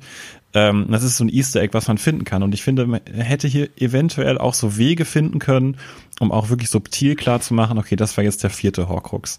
Ich meine sogar in der Szene, in der der fünfte zerstört wird, äh, fliegen, fliegt auch so ein dreiköpfiger Voldemort durch den Room Ja. of Requirements. Und da dachte ich Ja. mir so, warum drei Köpfe? Sie noch hätte drei theoretisch, über sind oder? sie hätten auch fünf Köpfe nehmen können und wäre klarer gewesen, es ist der fünfte. Also man hätte vielleicht irgendwie so ein visuelles Ding einführen Mhm. können, vielleicht auch schon beim ersten Horcrux, der einem das so ein bisschen einfacher macht, da so durchzunavigieren. Mhm. Ähm, Vielleicht aber auch wirklich nur, weil ich Nein, du, du hast recht. Also ich finde, also wenn eine Schwäche diese beiden Filme haben, dass halt dieses Ding dir klarer ist, wenn du die Bücher kennst und der Film das deutlich klarer machen müsste beim siebten und achten. Bin ich ganz bei dir. Ähm, sollen wir gerade noch über den Room of Requirement sprechen, weil dann könnten wir, glaube ich, vielleicht schon zum, zum letzten Drittel kommen. Na, ich, ähm, über die Raven, Ravina so. Ravenclaw-Szene könnten wir noch reden. Ähm, Die ist ganz cool gefilmt. ich finde die auch richtig gut. Die Ja. gefällt mir richtig gut. Ich, Also, wo- ich wollte nur gerade noch sagen, wir äh, haben, ihr habt gerade jemanden erwähnt, der, glaube ich, für uns alle sehr wichtig ist, also für uns drei auf jeden Fall. Und wir haben ihn einfach nur genamedroppt und nicht weiter was dazu verloren, und zwar Filmcrit Hulk. ach so. Wir haben ja 15, 15 Hä? Folgen des Podcasts aufgenommen, ohne über Filmcrit Hulk zu reden. Also ich finde, das, Das ist einer wir- der besten Ja. äh, Filmessayisten des Internets in Textform. ja. Wir haben ihn nur erwähnt, ich wollte es einmal ein bisschen weiter Ja. Wir haben ihn ausführen. auch schon vorher erwähnt. Er ist gut. Ähm, Epi, Rowena R- R- Ravenclaw. Er muss ja schon wirklich sagen, also Hulk finde ich immer sehr anstrengend zu lesen, weil die Texte meistens extrem lang sind. Unfassbar. ähm, aber ähm, ja, und ich habe, glaube ich, immer am wenigsten Bock auf sowas, aber ich muss ja sagen, jedes Mal, wenn ich einen Text von ihm gelesen habe, hat er mich extrem bereichert. Ich weiß noch, äh, Kingsman war so eine krasse Geschichte. Die Oh, hat für ja. mich den Film, also das Essay von Hulk, oder man müsste sagen, die Hausarbeit, die der Hulk darüber geschrieben hat, fast schon. Ah, Das Buch. äh, also hat mir den Film einfach auf eine ganz andere Art und Weise nahegebracht. Ähm, ja, sehr interessant auf jeden Fall. Den schätze ich sehr. Geht uns Sollte man ich sich geben. So. Ja. Sollte man sich geben. Ja. Ravenclaw? Ravenclaw. Ja, die Szene fand ich zum Beispiel war, ähm, das kam auch in einem Essay vor, war, fand ich auch eine, ähm, eine wirklich eine angenehme Abwechslung, also zu dem sonstigen ähm, Yates. Meine These ist ja immer noch, dass die Ding. meisten Szenen genauso sind, wie er da das an Kammer des Schreckens festmacht äh, und auch so subtil mit Close-Ups und Zooms arbeiten. Aber äh, die, die sticht nochmal heraus, weil so viel Bewegung da drin ist. Ne? Und Emotionen. Ja. Ja, Und Zeitdruck. Na, Ja. ich, ich hätte schon fast Lust, mal zu schauen, was der so für Einstellungen benutzt. Und ich finde, es gibt wirklich extrem wenig Close-ups bei ähm, Yates und sehr viele so ganz stabile ähm, Kamerafahrten, also so, so, also so ähm, Slides quasi, wo ganz langsam so das Bild geslidet wird. Er ist ein Slider, ja. Er hat aber quasi in jedem seiner Dialoge dieses typische, ich meine, es ist ja auch nichts, nichts Besonderes, das macht fast jeder Regisseur, dieses typische äh, unterstreichende wichtige Close-Up bei der wichtigen Stelle im Gespräch. Ja, naja, ich würde eben sagen nicht. Er ist extrem, also er ist viel weiter von den Charakteren weg als andere Regisseure bei Harry Potter. Ähm, und diese Close-ups in den Gesprächen sind echt selten. Die sind wirklich selten, würde ich auch sagen. In, in jedem Ja. Gespräch in diesem Film. Also in den ersten beiden. Auf jeden Fall mit Griphook ist es da und mit, mit Ollivander. Äh, nee, bei Ollivander ist doch auch kaum. Doch. Doch. Ja, an, an der wichtigen Stelle halt. Ne? Aber gut, lasst uns das nicht vertiefen. Wir waren bei Ravenclaw. Ich finde es wirklich wichtig, dass, ähm, dass es so ein distanzierter, dokumentarischer Stil ist. Ja, ich würde da ja nicht mitgehen. Deswegen. Interessant. Also ich finde nicht, dass er verhältnismäßig wenig Close-Ups einsetzt. Er ist halt kein Cuaron. Er ist, er ist, ein, er ist ein solider Techniker. Ähm, Ja, das kann man sagen. ich, ich würde auch so weit gehen, dass das hier der beste David Yates-Film ist, den ich bis jetzt gesehen habe. Mhm, Also, das finde ich auch. Äh, und, und auch halt später in Fantastische Tierwesen ist er nicht annähernd so fokussiert und so, so gut wie hier. Und geht auch interessanterweise schlechter mit CGI um, aber Findet ihr es eigentlich auch ein bisschen merkwürdig, dass Ron auf einmal Super Ron ist in der Phase des Films? Ja, das Dass ist die Liebe. er auf einmal Parsel sprechen kann, dass er auf einmal sich daran erinnert, ähm, mit der Karte des Rumtreibers, dass sie darauf nachgucken könnten, wo Harry gerade ist und so. Und Hermine guckt ihn auf einmal so bewundernswert an. Also ich meine, es ist irgendwie schön, es ist so ein Turn. Es ist auf einer oberflächlichen Art und Weise sowas, was man sieht und denkt so, ach, cool, ey. Aber es kam für mich ein bisschen plötzlich. Es ist so eine minimale Kritik. Was meint ihr dazu? Das ist aber auch schon im, im siebten. Also ich finde, das ist so, so das Endstadium seiner Entwicklung in diesen letzten beiden Filmen, dass er halt selbstständiger ist und auch Sachen hinkriegt. Ich weiß nicht, für mich äh, hat das nicht so wirklich einen Grundstein im 7.1er gehabt. Woran würdest du das festmachen? In 7.1 überlebt er äh, wochenlang alleine, ab, abseits von den beiden, findet sie von sich aus zurück und zerstört den Horcrux. Und rettet Harry das Leben. Also es ist eigentlich noch krasser als im, im achten. Wodurch rettet er Harry das Leben? Er zerrt ihn aus dem See, wo er sonst ertrunken wäre. Ja, gut, aber ich weiß nicht, ob das, er ist ja einfach nur zur richtigen Zeit, es soll jetzt nicht gemein klingen, er ist ja nur zur richtigen Zeit am richtigen Ort. Äh, das mit dem Horcrux hätten, hätten ja die anderen auch hingekriegt, wobei es natürlich da bemerkenswert ist, wie er sich über diese Sache hinwechselt mit dem Hologramm. Ähm, aber diese ganze, dieser ganze wochenlange Kampf von ihm, der findet ja off-camera statt, du siehst es ja nicht wirklich. Also du hast ein bisschen am Ende des Films das Gefühl, okay, Ron ist erwachsener geworden, er hat mehr gesehen, äh, aber es kam für mich trotzdem ein bisschen plötzlich. Also ich finde, Ron hat eine ganz, ganz wichtige Rolle. Ähm, Harry hat ja quasi so die Vision, ne? Er will seine Familie retten, also quasi Hogwarts. Also bis auf Slytherin. Ähm, da geht es ganz viel um Freundschaft und Vertrauen. Zum Beispiel ganz anders als bei Malfoy. Das fand ich bei dieser Room of Requirements Szene total spannend, dass die drei Freunde sich gegenseitig retten und bei Malfoy äh, kämpft jeder für sich. Ja. Und ähm, ja, Hermine ist ja quasi so the brain und äh, rettet eigentlich Harry, weil er ja das, äh, diese Erwartungen ja teilweise gar nicht erfüllen kann, die die anderen haben. Und Ron ist so der, der hat den Mut und der macht alles mit und ist dabei halt mega aufmerksam. Ähm, aber ja, dass er dann auf einmal das so alles zeigt, ist schon krass. Aber das kommt ja genau im richtigen Moment, ne? Mhm. So wie bei Neville auch. Ja. Matthew Lewis hat hier endlich seinen großen Moment als, als cooler Neville. ja. ja. Ja. Und äh, haut später die Schlange kaputt und äh, ja, das ist, ist der Beginn von Hot Matthew Lewis, ne? Danach, ja. ihr, ihr, kennt die Memes, danach ist er ja sowas von durchgemodelt. Ja. Ja. äh, ja, Room of Requirements ist auch einfach cool mit dem ganzen Feuer und äh, ja. auch, auch, einfach ein cooles Set, ne? Mit diesen ganzen Props, die sie da aufgebaut haben. Ähm, und ja, auch für Malfoy irgendwie so ein schöner, schöner Abschluss, ne? Ja. Habt ihr die Deleted Scene gesehen, in der Draco Malfoy dann doch nochmal zurückrennt zu äh, den Guten? Also nee. es, nee. Im, im, fertigen Film ist es ja so, dass äh, Draco dann auf ähm, äh, Anraten seiner Eltern dann äh, zu den Todessern geht. Ähm, mhm als Harry dann in Anführungsstrichen gestorben ist. Und ähm, dann kommt ja aber der Moment, in dem Harry sich anmerken lässt, dass er doch nicht gestorben ist und er so wegrennt. Und äh, die haben das tatsächlich gedreht, dass dann äh, Draco doch wieder zurückrennt zu den anderen mhm. und ähm, Harry irgendwie den Zauberstab zuwirft äh, und äh, ihm so sozusagen auch hilft und die Todesser und auch seine Familie hinter sich lässt. Haben die oh. gefilmt, oh. kann man sich bei YouTube anschauen und ist aber nicht im finalen Film drin. War aber erst so geplant. Finde ich aber eigentlich auch echt schade, weil das klingt mega cool und die stehen ja 19 Jahre später da auch alle so zusammen und da dachte ich immer, was haben die jetzt mit Draco zu tun? also das hätte ich gerne gesehen. Ich bin froh, dass es nicht drin ist, muss ich ehrlich sagen. Das klingt mir zu krass für seinen Charakter. Dass er am Ende halt feige flieht, finde ich passend ein passenderes Ende für ihn. An Mamas Hand. Also da, dafür für diesen Seitenwechsel hätte, also klar, er ist am Ende nicht mehr der, er ist nicht kein loyaler Todesser, aber für so einen krassen Turn hätte ich mehr im Film gebraucht. Ich finde es, ich bin auch so 50-50. Also ich hätte es richtig gerne gesehen, aber ich stimme dir zu, es hätte noch besser aufgebaut sein müssen. Also dann hätte vielleicht noch mehr Fokus darauf gelegt werden müssen, was Draco empfindet, als er im Room of Requirements dann doch von Harry gerettet wird. Ich mhm. meine, er wird ja wirklich nur gerettet, weil Harry sagt, nein, wir lassen die nicht zurück, wir retten die, auch wenn uns das weil unser Ron eigenes wieder Leute kostet. töten möchte.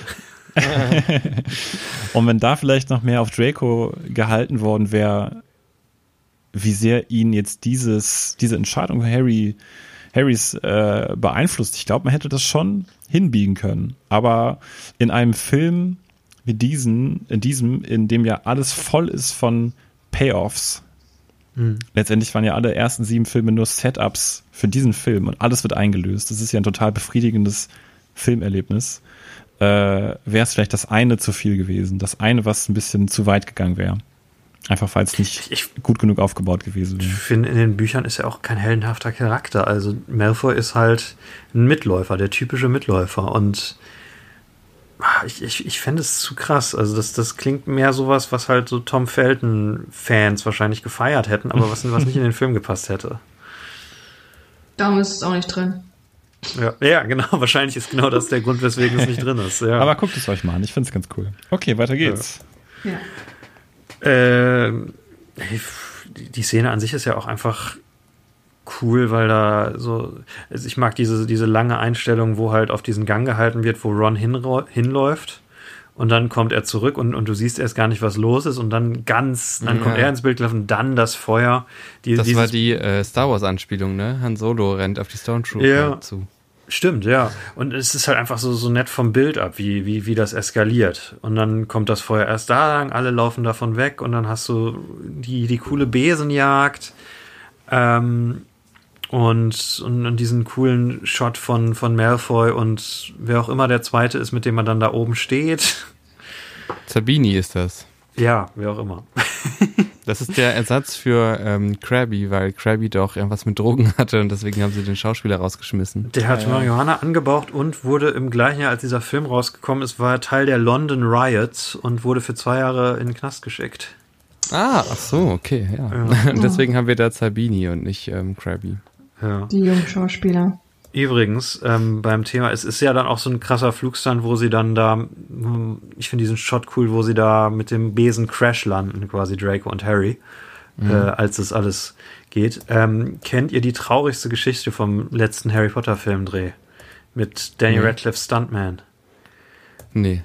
Daniel Radcliffes langjähriger Stuntman, der ihn vom ersten Harry Potter bis zum sechsten an gestuntet hat und bis in den siebten, ähm, ist bei einem Stunt für den siebten Teil äh, querschnittsgelähmt worden bei einem Unfall. Ach du Scheiße. David Holmes heißt der Mann. Das müsste die, die Flugszene im ersten Teil gewesen sein, die erste Action-Szene. Wahnsinn. Und da ist, äh, ist irgendwie beim Stunt was schief gegangen. Er ist gegen eine Wand ge gekracht, äh, als er in äh, irgendwie da an, an Fäden hing und ist seitdem querschnittsgelähmt. Ach du Stimmt, Scheiße. das habe ich schon mal gelesen. Oh. Und ähm, ja, für einen Stuntman natürlich total krass. Ähm, und deswegen in, in dieser Szene ist dann auch der, der zweite Stuntman, den, Daniel Radcliffe gekriegt hat. Ähm, aber um Daniel, also Daniel hat dann wohl eine, eine Auktion gestartet, um irgendwie Geld für die Krankenhauskosten aufzutreiben und ist wohl mit dem Mann auch bis heute noch ähm, befreundet. Das ist wohl einer seiner langjährigen Freunde von dem Dreh, während er halt mit, mit Rupert Grint und Emma Watson nicht mehr so viel zu tun hat. Aber ich meine, gut, sowas speist sich auch zusammen. Ne? Ja. Aber sehr schön zu hören, dass Daniel scheinbar auch außerhalb der Kamera ein netter Typ ist. ja. ja. Wobei er auch einfach. Ich, ich finde es immer krass, wenn man sowas halt bei Filmen mitkriegt, dass da ein Stuntman wirklich. Ja. Oder, oder dass, dass halt wirklich Menschen gestorben oder verletzt wurden beim Dreh. Ich weiß dann immer nicht, wie ich mich da fühlen soll, wenn ich den Film trotzdem mag. Mhm. Tja, es könnte man jetzt halt sagen, ne, es wäre halt umso ähm, trauriger, ne, wenn das dann alles für nichts war. Ja. ja für einen Film ist immer krass. Ähm, ich glaube, wir können einfach zum Ende kommen, oder? Also zum, zum letzten Teil des Films. Ich denke auch, ja. Ähm, Was ist Na- der letzte Teil des Films? ich finde, es wird eingeläutet mit, mit der Szene am, am Bootshaus, wo Snape ermordet wird, Ah, wo ja. man wieder denkt, krass, dass dieser Film ab 12 ist.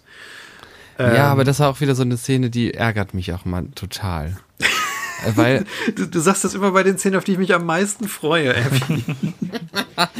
mich stört an dieser Szene, dass ich das Gespräch zwischen Snape und Voldemort richtig gut finde. Auch wie die drei da halt zuhören und da an der Mhm. Wand sitzen.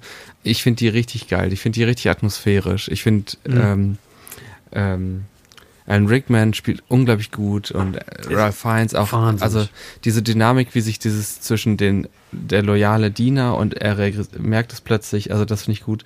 Auch wieder so die Distanz immer größer wird zwischen den beiden. Das gefällt mir richtig gut. Und dann sagt Voldemort, dass er jetzt sicher gehen muss, dass der Stab ihm gehört. Ähm, Hm. Und dass er ihn töten muss. Und was macht er? Er tötet ihn nicht. ja, stell dir vor. Stell dir vor, dann lässt er, ähm, also erstmal schlitzt er ihn auf. Also das Sinnvollste wäre einfach zu sagen, gut, äh, let's get it done, Avada Kedavra, fertig, Ende aus, keine lange Sache, fertig. Äh, dann lässt er es noch die Schlange machen. Stellt euch vor, jetzt wäre die Schlange ähm, diejenige, die den Elderstab besitzt. Dann hätte er die auch noch töten müssen. also die Szene finde ich einfach, äh, die ist so sinnlos, wie er ihn tötet. Ich Ja. Widerspreche. Ich finde, das ist so ein richtiger Hannibal-Move. Dass du jemanden langsam, also ich, kommt auch, weil ich gerade Hannibal wieder gucke, die Serie, ähm, dass du jemanden langsam äh, erbärmlich verrecken lässt und verbluten lässt. Dass er ihm erst die Kehle durchschneidet und ihn dann noch von der Schlange angreifen lässt. Äh, und dann halt auch dieser wahnsinnig effektive Shot, wo du halt, ähm, was ist das? Das ist eine Halbtotale, ne? wo du am, am oberen linken Bildrand äh, auf der, der Rückseite von dem Fenster, an dem Alan Rickman lehnt, äh, halt die drei Helden hast, dann das Fenster im Fokus, aber du siehst halt nur durch das Fenster und dann, wie du da immer wieder die Schlange zuschlagen siehst, in dieser langen Einstellung. Ja, ist eine Und schöne ich, Einstellung. Ich, ich finde das so grausam und, und so, so eine furchtbare Art zu sterben. Und deswegen finde ich, passt es zu Voldemort. Er hat halt, ne, er ist gerade nicht in, in Eile und wenn er nicht in Eile ist, dann macht ihm das Töten auch Spaß. Dann ist er dabei auch kreativ.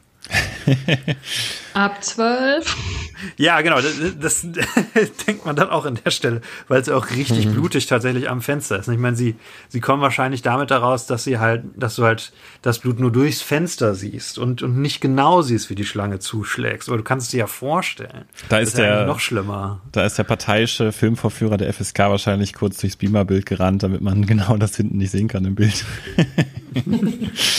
äh, aber mich stört es auch aus demselben Grund wie Epi. Ich denke mir so, ey, Voldemort, so, du musst ja jetzt mit dem Elder-Zauberstab äh, Snape töten. Du musst derjenige sein, der Snape getötet hat und der macht es ja nicht. Er lässt es ja Nagini machen. Das stört Ja. mich daran. Aber Das ich meine, er einfach wäre ja sowieso sorgfältig. gestorben. Ich meine, es- Nee, und er muss Ja, ihn ja nicht töten, er muss ihn ja nur gehen. besiegen. das, Tatsächlich. nein, das weiß er nicht. Das weiß Voldemort nicht. Das ist ja die eine Sache, die er Ach nicht so, ja, versteht. stimmt, ja. Weil er immer denkt, man müsste töten. Hm. Das ist ja der zentrale erzogen. Plan von. Äh, das ist ja das, warum er das ähm, nicht schafft. Warum er das nicht versteht mit den Zauberstäben. Und warum Harry am Ende derjenige ist, der ihn ähm, Ja. besitzt, quasi.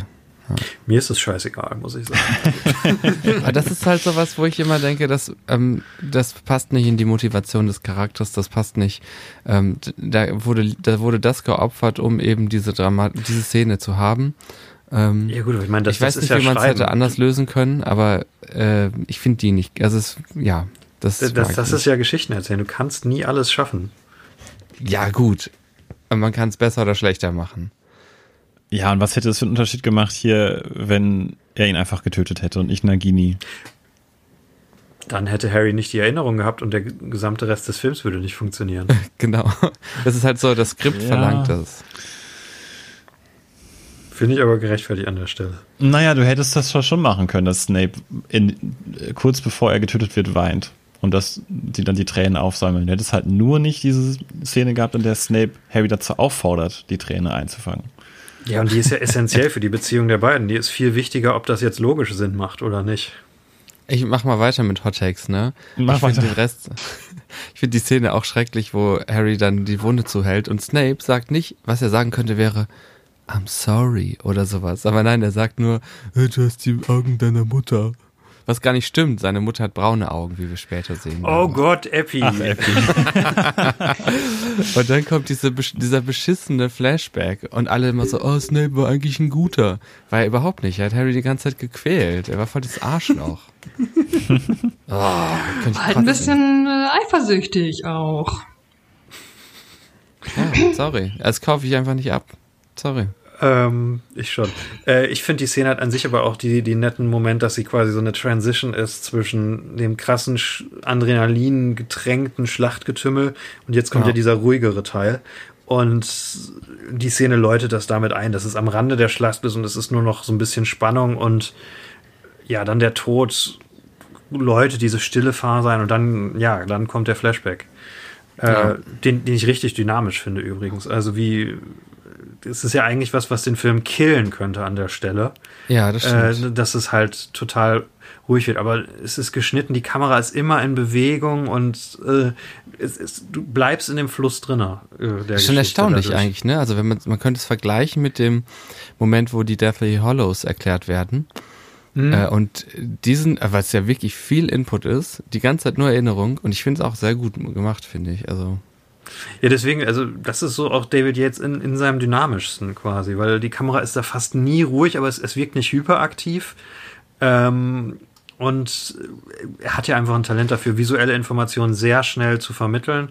Äh, du bist immer direkt in dem Moment drin, wo jetzt quasi Snapes Erinnerung gerade spielt. Du hast dieses Coole, dass du trotzdem eine Progression hast, weil dazwischen halt äh, sein Besuch in dem, in dem Potterhaus da intercutted ist. Ähm, und ich meine, allein vom Schauspiel sind das und die Szene davor Alan Rickmans best, beide besten Szenen in den Harry Potter Filmen. Das ich weiß sagen. ich jetzt nicht. Also sind auf jeden Fall extrem gut.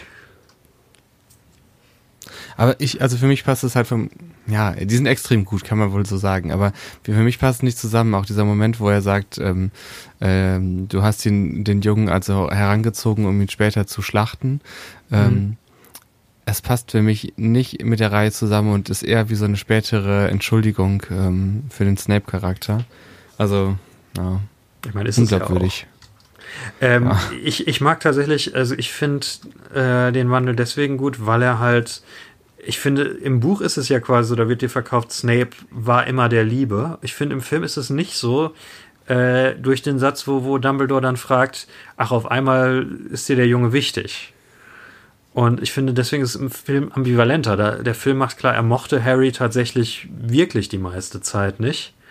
Äh, und ist in seiner Rolle erst später dazu gekommen, ihn zu mögen. Hm. Deswegen funktioniert es für mich. Also, ich, ich, ich verstehe, aber ich meine, das ist ja die, die klassische Kritik an dieser Szene, dass Snape trotzdem ein furchtbarer Mensch ist, auch wenn er Doppelagent war. Hm. Das ist, wird ja quasi gesagt, seit, die, seit das raus ist. Das ist ja auch berech, berechtigt. Und, und dass er zum Beispiel Neville immer gequält hat, wird ja dann auch nicht irgendeiner Weise thematisiert. ja. Ha. Ja, okay. Hm. Ansonsten, ja. Aber gut, ja, ist auch die Frage, inwiefern er diese Rolle halt aufbauen musste, ne? aber er hätte nicht Harry Potter quälen müssen dafür. Und Ja. Neville auch nicht quälen Ja. müssen. er hätte immer noch launisch sein können und streng und so, aber Ich meine, So. das, das sind das, was, was Fans seitdem diskutieren. Ich glaube, die Antwort werden wir jetzt auch nicht finden. Ich Ja, bin da nee. auch mehr auf deiner Seite tatsächlich.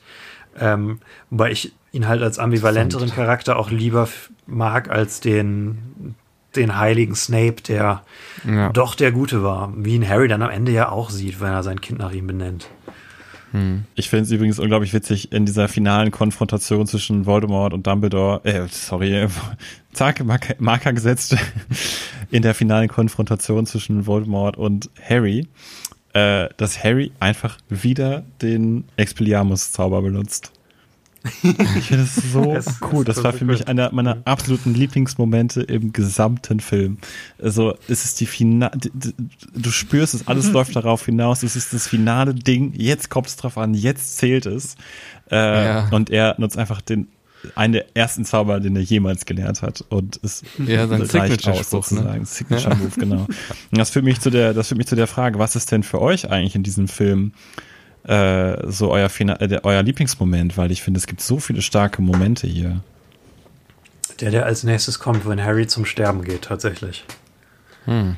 Also ich, ich mag richtig seinen, seinen Blick, das äh, totale Close-up, wenn er aus der Erinnerung zurückkommt.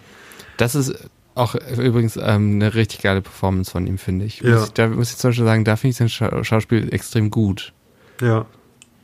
Und, und einfach wieder in den Wald geht und, und bereit ist zu sterben und einfach da steht und, und es geschehen lässt, aber halt nicht auf eine feige Art, sondern halt auf eine entschlossene Art. Finde find ich super. Du bist, glaube ich, jetzt im Film vor mir, äh, aber das macht ja nichts. Ja, Vom meine, es ist ja quasi nur noch das und davor warst du davor. Dann, dann kommt ja quasi der Kampf und dann kommt der Absch Abschied am Gleis 9 3 Viertel. Ja, genau, den Kampf meinte ich, den letzten Kampf. Ja, Da setzt er den Zauberer, Zauberspruch ein. Ja. Okay, was? Äh, Handy hat doch, du hast ja gerade nach der Lieblingsszene gefragt. Da kann Handy doch wohl eine nehmen, die da vorkommt. Nein, nein, nein, nein. Äh, Henny meinte nur gerade, dass die Szene nach meiner Szene käme, aber sie kommt Ach so. davor. Ach so, okay, ja. Ja, Und die anderen? Habt ihr noch eine Lieblingsszene? Ich mag tatsächlich die äh, neue Szene total gerne. das ist ja auch umstritten, ne? Also da haben wir ja alle heulend im Kino gesessen. Ich saß neben zwei erwachsenen Frauen mittleren Alters und wir saßen alle nur mit Tempos. Taschentüchern, meine ich. Und ähm, waren alle so, oh mein Gott, sie sind groß geworden, sie haben eigene Kinder, oh Gott. Das fand ich schon echt krass. Als Kind mochte ich die total ähm, im Buch. Mittlerweile, da ist ja auch die große Kritik, seit es rausgekommen ist, das ist zu schmalzig, zu Happy End, äh, ne, zu krass. Ich finde es gut, dass der Film das reduziert auf quasi nur auf das Wesentliche. Dadurch funktioniert, Mhm. also für mich hat es gestern zum ersten Mal diese Szene wieder funktioniert, ähm, seit ich es als, als Teenager gelesen habe. Davor war ich da auch immer ein bisschen skeptisch. Ich mag die auch sehr gerne, muss ich sagen. Ja, ne, weil es auch einfach diese drei sind wieder. Ja. Also du hast ja noch die ganzen außenrum, ne? Du siehst Ginny und du siehst Draco, Draco und dann geht die äh, Kamera so auf sie zu und du siehst diese drei lächelnd. Boah, ich finde die richtig gut. Also heartbreakingly beautiful. Und sie haben die ja wohl zweimal gedreht, ne? Ja. Denn sie hätten sie ja erst mitten im Dreh drin. Ähm, und David Yates war wohl mit dem Make-up nicht ganz zufrieden und deswegen haben sie das dann nach dem eigentlichen Drehschluss nochmal gedreht. Alle Schauspieler nochmal. nicht David Yates, die haben es getestet und äh, es hat, äh, beziehungsweise ein Teil davon ist irgendwie online geleakt und äh, hat eine extrem negative Reaktionen gekriegt. Hm. Ich habe gelesen, dass Yates mit dem Make-up nicht zufrieden war. Aber okay, vielleicht ist es ja auch eine Hm. Mischung aus beidem. Aber das finde ich auch irgendwie. Ähm, So, so Das- alt sehen sie auch immer noch nicht aus. Ne? genau. Das, als ob das Ganze, weil das die letzte Szene ist, die sie auch wirklich gedreht haben, als ob genau das dem Ganzen einfach nochmal mehr Resonanz verleiht. Das irgendwie, Mhm. ja, ich finde die Szene gut. Das Einzige, was mich stört, ich bin so negativ heute, das Einzige, was mich stört, ist, wie Harrys und Ginnys Sohn aussieht. Der sieht mir einfach ein bisschen zu sehr nach Justin Bieber aus. Ein bisschen zu. Ah, Harry, Ron und Hermine waren einfach schon in so einem jungen Alter, die hatten so ein distinguiertes Aussehen, ähm, das sie so abgehoben hat von anderen ähm, Leuten und Schauspielern. Und jetzt sieht Harrys Sohn so, so krass normal aus. Vielleicht ist es ja auch einfach Absicht, aber äh, ich weiß es nicht genau. Ha, ja. Ähm, Happy, hast du noch eine ich Lieblingsszene? dachte, ja. Äh, finde ich schwierig. Also in diesem Teil finde ich es wirklich schwierig zu sagen. Es gibt so ein paar kleinere Sachen. Also McGonagall mit den Rittern zum Beispiel, die fand ich ziemlich stark. Äh, ansonsten würde ich sagen, das Bootshaus, die Szene mag ich gerne. Ansonsten muss ich sagen, ich finde die Schlacht tatsächlich einfach als Ganzes ganz gut. Hm, okay. Übrigens, Aber ähm, äh, schwierig zu sagen. McGonagall shot first, ne? In dem Kampf mit Snape. Ja, das stimmt. Aber das fand ich. Oh, also wir, ich hätte noch so ein paar Sachen. Ähm, ja, die Kämpfe könnten wir noch drüber reden. Ähm, Können wir das mit dem großen Endkampf verbinden? Weil das ist quasi, glaube ich, die einzig große Szene, die wir noch irgendwie anreißen müssen. ich könnte noch ein bisschen abranden. Dann mach du, mach, du- mach du dein Ding, Epi. Ich finde zum Beispiel, also dafür, dass jetzt uns diesen großartigen Kampf zwischen Voldemort und Dumbledore gegeben hat, ne? Der einfach so spannend war und so cool, sind die Kämpfe in diesem hier echt langweilig. Also zum Beispiel der Kampf zwischen Molly und ähm, Bellatrix, der war so, also ich fand den echt lahm. Es war halt immer nur so ein bisschen puff, puff, puff, fertig und dann fällt sie Der zu ist auch Staub. sehr schnell, ne? Ja, Sehr Ja. schnell, aber ich finde ihn so Ich guck mir das so gerne an. Ich habe da so ein breites Ja, ich finde Molly da ziemlich gut. Unglaublich Aber cool. Molly Weasley. Ja. Aber äh, irgendwie dafür, dass die Effekte sind halt, äh, das ist genau derselbe Effekt, immer und immer wieder. Den sehen wir in dem Film ja auch tausendmal, nur in anderen Farben. ähm, den finde ich sehr langweilig.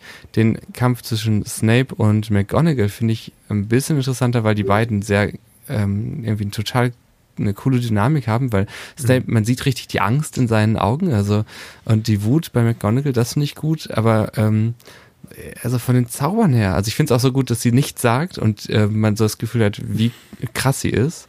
Mhm. Aber äh, wenn man es vergleicht mit dem Kampf aus dem fünften Teil, ist das so lahm. Ich weiß nicht, Mhm. vielleicht ist es auch einfach, naja, sind dann Dumbledore und Voldemort sind halt die geilsten Zauberer überhaupt. Ich, Aber ich würde dir bei dem Molly ähm, Bellatrix-Kampf recht geben. Ich finde bei äh, es ist ja nicht wirklich ein Kampf bei McGonagall und Snape. Es ist eine kurze Konfrontation und dann flieht er. mh, Da, dafür finde ich das okay.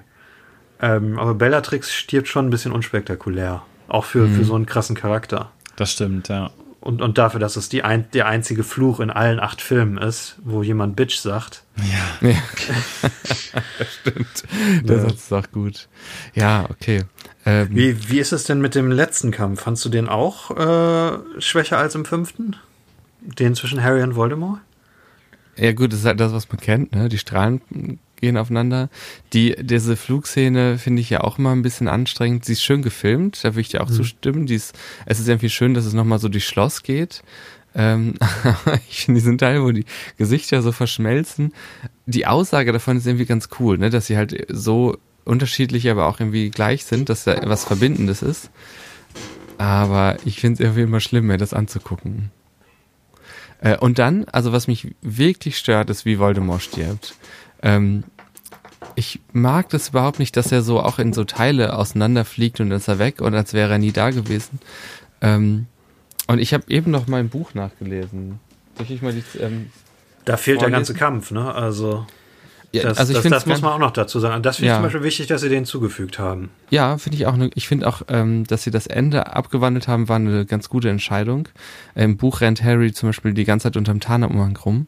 Mhm. Und äh, also das finde ich alles äh, g- sehr stark. Ähm, vor allem, dass im Film steht Harry ja quasi, also springt er aus Hagrids Armen raus und das ist der Moment, wo alle neue Hoffnung schöpfen und das finde ich ziemlich stark, das finde ich ziemlich gut im, im Film, dass das der Auslöser ist. Im Buch ist es, äh, da greifen die äh, Zentauren unter anderem an Mhm. und die, äh, die, die Elfen, das ist natürlich auch eine geile Szene.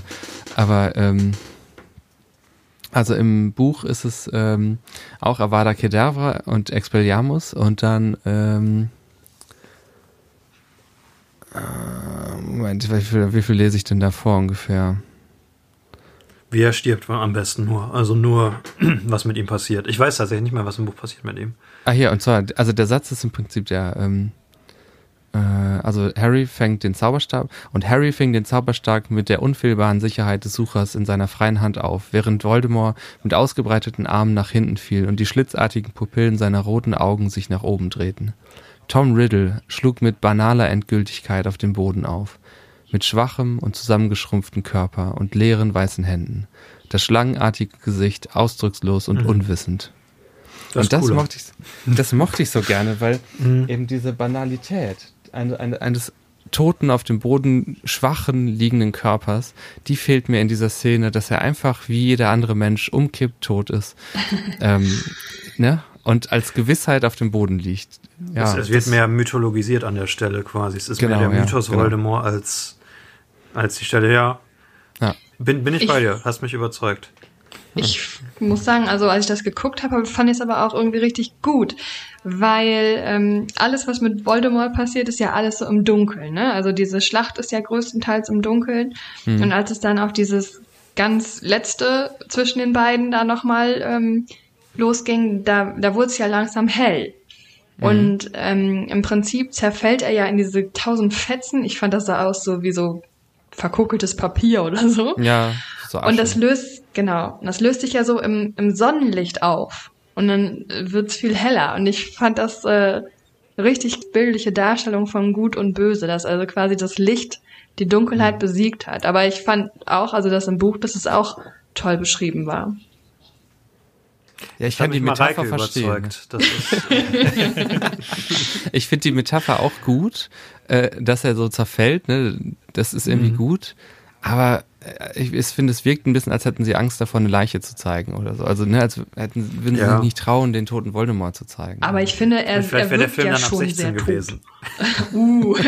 Ich finde, er wird ja aber auch schon so, so sehr teuflisch und so ein bisschen wie der Tod dargestellt, ne? Mit diesem mega viel Stoff, dieser dunkle Stoff, der teilweise Mhm. wie Arme um ihn rumflattert. Also finde ich das schon irgendwie cool, dass sich das so auflöst. So bildlich gesehen. Und ich kann mir auch vorstellen, jetzt hier im Film, im visuellen Medium, wenn sie Voldemort als Leiche dargestellt hätten, der da einfach auf dem Boden liegt, und dann schreiten Harry, Hermine und Ron über die Brücke. Ich hätte mir als Zuschauer so stark gedacht, ey Leute, geht da lieber nochmal zurück. Der Typ hat seine Seele in sieben Teile aufgeteilt. Ja, wer weiß, was danach passieren kann. Sein Körper liegt da noch. An einem Stück. Guck lieber nochmal nach, nochmal Puls testen. Und ähm, deswegen hat es schon so eine Endgültigkeit, eine, so eine visuelle Endgültigkeit, die ich eigentlich ganz gut Das könnte so ein, so ein Teufelskreis sein, ne? Wie dann geht ähm, der Sister Malfoy wieder hin und alle fragen, ist der tot? Und sie geht halt hin und sagt, lebt Draco? Und Voldemort so, ja. Übrigens richtig gut die Szene, wo die Malfoys sich davonschleichen. Richtig gut Ja. geblockt, wie erbärmlich die da aussehen. Und Die ist schön, Oh ja. ja. Ja. Ja, toll. Okay, sollen wir über das Franchise als Ganzes sprechen? Haben wir alles gesagt? Äh, eine Sache hätte ich noch, und zwar, ich, Ach, verdammt. ich find's, ri- sorry, Handy. ich find's einfach so gut, äh, dass Harry am Ende den Elder Wand in zwei bricht und Ja. wegschmeißt. Ich find's Ja, oder? So, die ist so richtig eine, toll. So Auch anders gute, als im Buch. Äh, Message für gewaltfreie, Ja. Pädagogik? ge- so gewaltfreien Widerstand und so. so ein, so, ein, ja. ein Neuanfang, ein gewaltfreier Neuanfang. Es ist äh, fast schon ein äh, irgendwie so eine Art Demokratiebekenntnis oder so, weißt du? Irgendwie so, Mhm. die, wir zerstören diese eine, dieses Machtmonopol und so. Also Niemand sollte so viel. Macht haben, ja. Ja, hier, Und da- ähm, da- er wird da nicht ist es- korrumpiert. Ja, da ist es auch so nebensächlich, weil es ja halt im, im, äh, im Hot Take, nein, im, ähm, im White Shot passiert und äh, man nicht noch irgendwie ein Close-Up oder so da drauf hat, sondern er, bricht es und wirft es einfach weg. Zum Glück, Ja. ey, weil sonst würde wieder irgend so ein Theaterautor ankommen und sagen, ey Joanne, ich habe hier eine Idee für ein Sequel. Das das ist Ja, eigentlich im- passiert. Im Buch äh, gibt's den ja noch. Äh, Harry legt ihn wieder bei Dumbledore ins Grab. Ja, aber ich glaube, so, ich glaube, ja. wenn du sowas machst wie, ähm, wie heißt doch mal das Buch, was noch rauskam? The Äh, Cursed Cursed Cursed Child. Cursed Child. Ich glaube, sowas wie The Cursed Child kannst du nur machen, äh, mit, äh, du kannst nur auf Sachen aufbauen, die auch im Film drin waren. Weil ich glaube, dass die Filme einfach auch so stark Teil des öffentlichen Gedächtnisses sind, dass wenn du was machst, was nur im Buch vorkommt und darauf baust du auf, ich weiß nicht. Wenn jetzt jemand ein Buch schreiben würde und sagen würde, hier Kanon und der Elderstab, den gibt's noch, würden alle sagen, hä? Der wurde doch zerstört. Nicht alle, aber viele. Für mich hat es das tatsächlich ersetzt. Also für mich ist der zerstört durch den Film. Ich wusste nicht, dass es im Buch anders ist. Äh, ich wusste es auch nicht mehr. Ich dachte nur, ich weiß noch, dass er seinen Zauberstab mit dem Elderstab repariert hat. Das kommt ja auch im Film nicht vor. Ach so, ähm, Aber ich dachte auch, dass er den dann zerstören wird, weil ich das einfach ein perfektes Ende finde. Ja, ist echt Ja. Äh, er verliert den Stein, zerstört den Zauberstab und behält das einzige clevere Utensil quasi von den Heiligtümern. ja. ja. Ich finde es Okay. auch sehr gut. Lasst uns über das Franchise als Ganzes sprechen. Äh, weil wir haben jetzt ja ein halbes Jahr oder länger als ein halbes Jahr damit zugebracht. Mareike, du hast jetzt einen Film gesehen. Naja, aber das ist ja, Harry Potter ist ja überall. Wa- Was ist für euch die größte Stärke und die größte Schwäche aller acht Filme, wenn ihr es zusammennehmen müsstet? Oh.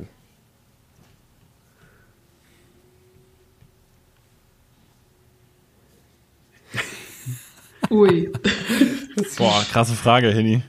Ja, ich habe meine Antwort schon, Also, deswegen habe ich die Frage gestellt. Soll Stärke sind, glaube ich, Ja. also die Figuren sind extrem stark, finde ich. Ja.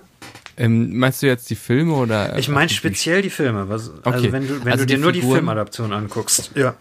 Die Figuren sind extrem gut, finde ich. Und auch die Entwicklung über die acht Filme ist echt gut. Ähm ja, ja, weil ich mu- muss auch noch weiter drüber nachdenken. Sonst, ich, ich kann sonst mein Tag sagen. Ich wollte jetzt eigentlich nur höflich sein und euch den Vortritt lassen und dann mein Take raushauen. Ja, hau deinen Take raus.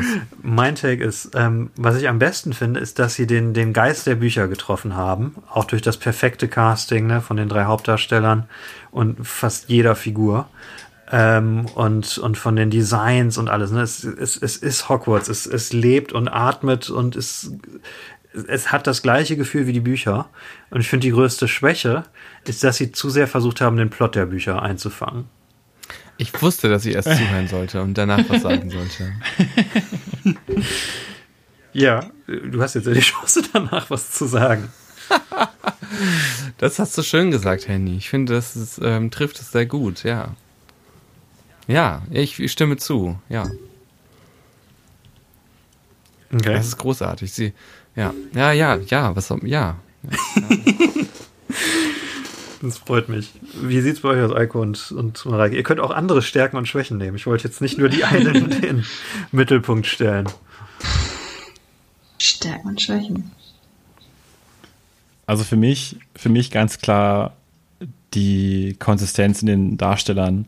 Also es ist sehr schade, äh, dass, dass Dumbledore ersetzt werden musste.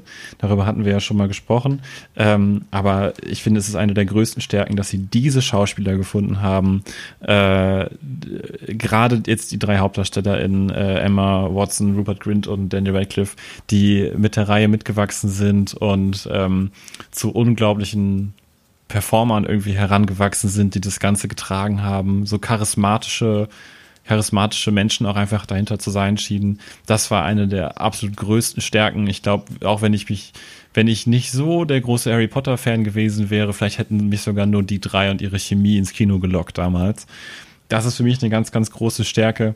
Dann aber auch äh, das Produzententeam dahinter, die ja über die meiste Zeit der zehn Jahre gleich und konsistent geblieben sind. Ich glaube, das hat auch dazu beigetragen, dass alles so eine, so eine gefühlte Kontinuität einfach hat, dass nicht jeder Teil wie Neuanfang oder so gewirkt hat. Ne? Es war schon sehr eine Reihe. Auch wenn, klar, wenn man jetzt eine Szene aus Teil 1 guckt und dann eine Szene von Teil 7.2, denkst du dir, hä, ist das dieselbe Welt? Aber die haben es halt geschafft, dich da stringent hinzuführen und immer weiter dahin dieses Ziel zu verfolgen. Das ist noch eine Stärke. Und dann, ich habe irgendwie das Gefühl, dass diese Filme einfach genau zur richtigen Zeit gemacht wurden. Ähm, und das beziehe ich vor allen Dingen darauf, dass genau zu der Zeit, als sie angefangen wurden äh, zu drehen, dass äh, auch CGI-mäßig das möglich wurde, was möglich sein musste, um dieses Universum so glaubwürdig rüberzubringen, äh, wie es es auch verdient hat. Also ich denke zum Beispiel auch gerade an die Quidditch-Szenen beispielsweise. Ich glaube, da kam es einfach genau zur, zur richtigen Zeit und es hat auch einfach den Zeitgeist genau richtig getroffen zu der Zeit.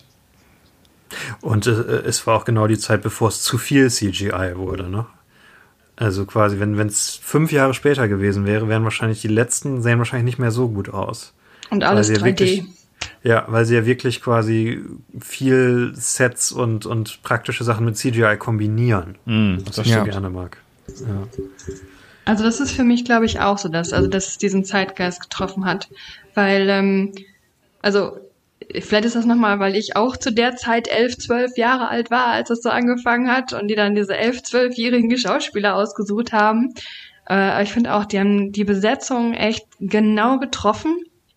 Auch ähm, später dann diese ganzen äh, Lehrer mit Defense äh, Against the Dark Arts und so weiter, da, da haben die immer so tolle Leute für gefunden und irgendwie so jeder britische Schauspieler, der wichtig ist, ist da irgendwie drin vorgekommen, ja, fast alle. Ähm, und äh, ja, einfach auch das Team, ne? Und dieses ganze Setting, das haben die so toll gemacht. Also ich kann mir diesen Film zum Beispiel nicht vorstellen, dass jetzt Warner Brothers gesagt hätte, okay, komm, den machen wir jetzt in Amerika, an so einem, was weiß ich, College, Internat und dann ohne Schuluniform und den ganzen Kram. Also das ist schon, schon genau richtig umgesetzt. Ähm, hätte ja sonst passieren können. Ne? Und äh, Schwäche, ja, er konnte die äh, Leute, die das Buch vorher äh, gelesen haben, ähm, am Anfang ja zum Teil nicht so überzeugen, weil du ja halt nicht, einfach nicht alles reinpacken kannst. Das ist Weil das einfach. gerade in den ersten zwei Filmen versucht haben. Ja, stimmt. Aber es ging einfach nicht und sie hatten dafür nicht die Zeit und Das ist äh, schwierig, ne? Das habe ich mir auch gerade als da- Schwäche notiert, ja. Ja, weil einfach, äh, also viele, die ich kenne, die das Buch vorher gelesen haben, waren am Anfang total enttäuscht. Und ich hatte so ein bisschen reingeschnuppert in den Bücher und äh, bin da mehr über die Filme reingekommen, ehrlich gesagt. Hm. Fandst du dann die Bücher enttäuschend? Nee. ich finde die Bücher auch echt Also toll. ist das vielleicht die richtige Reihenfolge?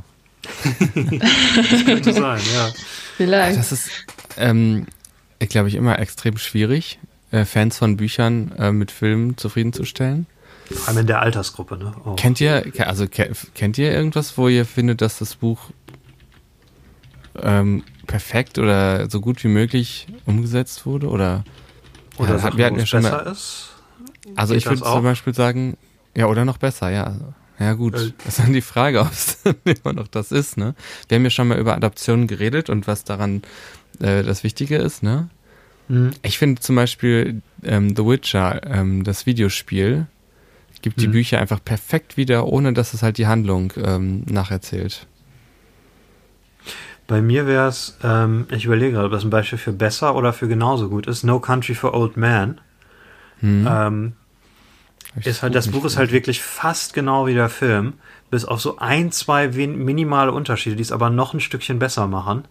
Hm. Ähm, da, da wird ein, ein Meisterwerk noch ein bisschen mehr gemeisterwerkt, aber es ist, wäre, glaube ich, die von Buch zu Filmadaption, wo es wirklich fast eins zu eins ist und funktioniert, wäre das das einzige Beispiel, was mir anfallen würde. Ich glaube, The Devil Wears Prada ist als Buch nicht so wie der Film. Ich glaube, da hat der Film das tatsächlich besser gemacht, aber das ist ja auch ein, das, ja, du brauchst ja quasi die Kostüme und so weiter. Wenn du das alles nur beschreibst, hast du ja quasi ein Limit. Und Mhm. beim Film hast du viel mehr Möglichkeiten, ne? Ich würde sagen, Harry Potter und der Gefangene von Azkaban ist auch ein Beispiel, wo ich den Film besser finde als das Buch. Ja. Ich habe Noch spannend, wo der gleich in euren Listen äh, auftaucht. oh ja, ich habe noch eine Sache, die ich als große Stärke äh, bezeichnen Ja. würde.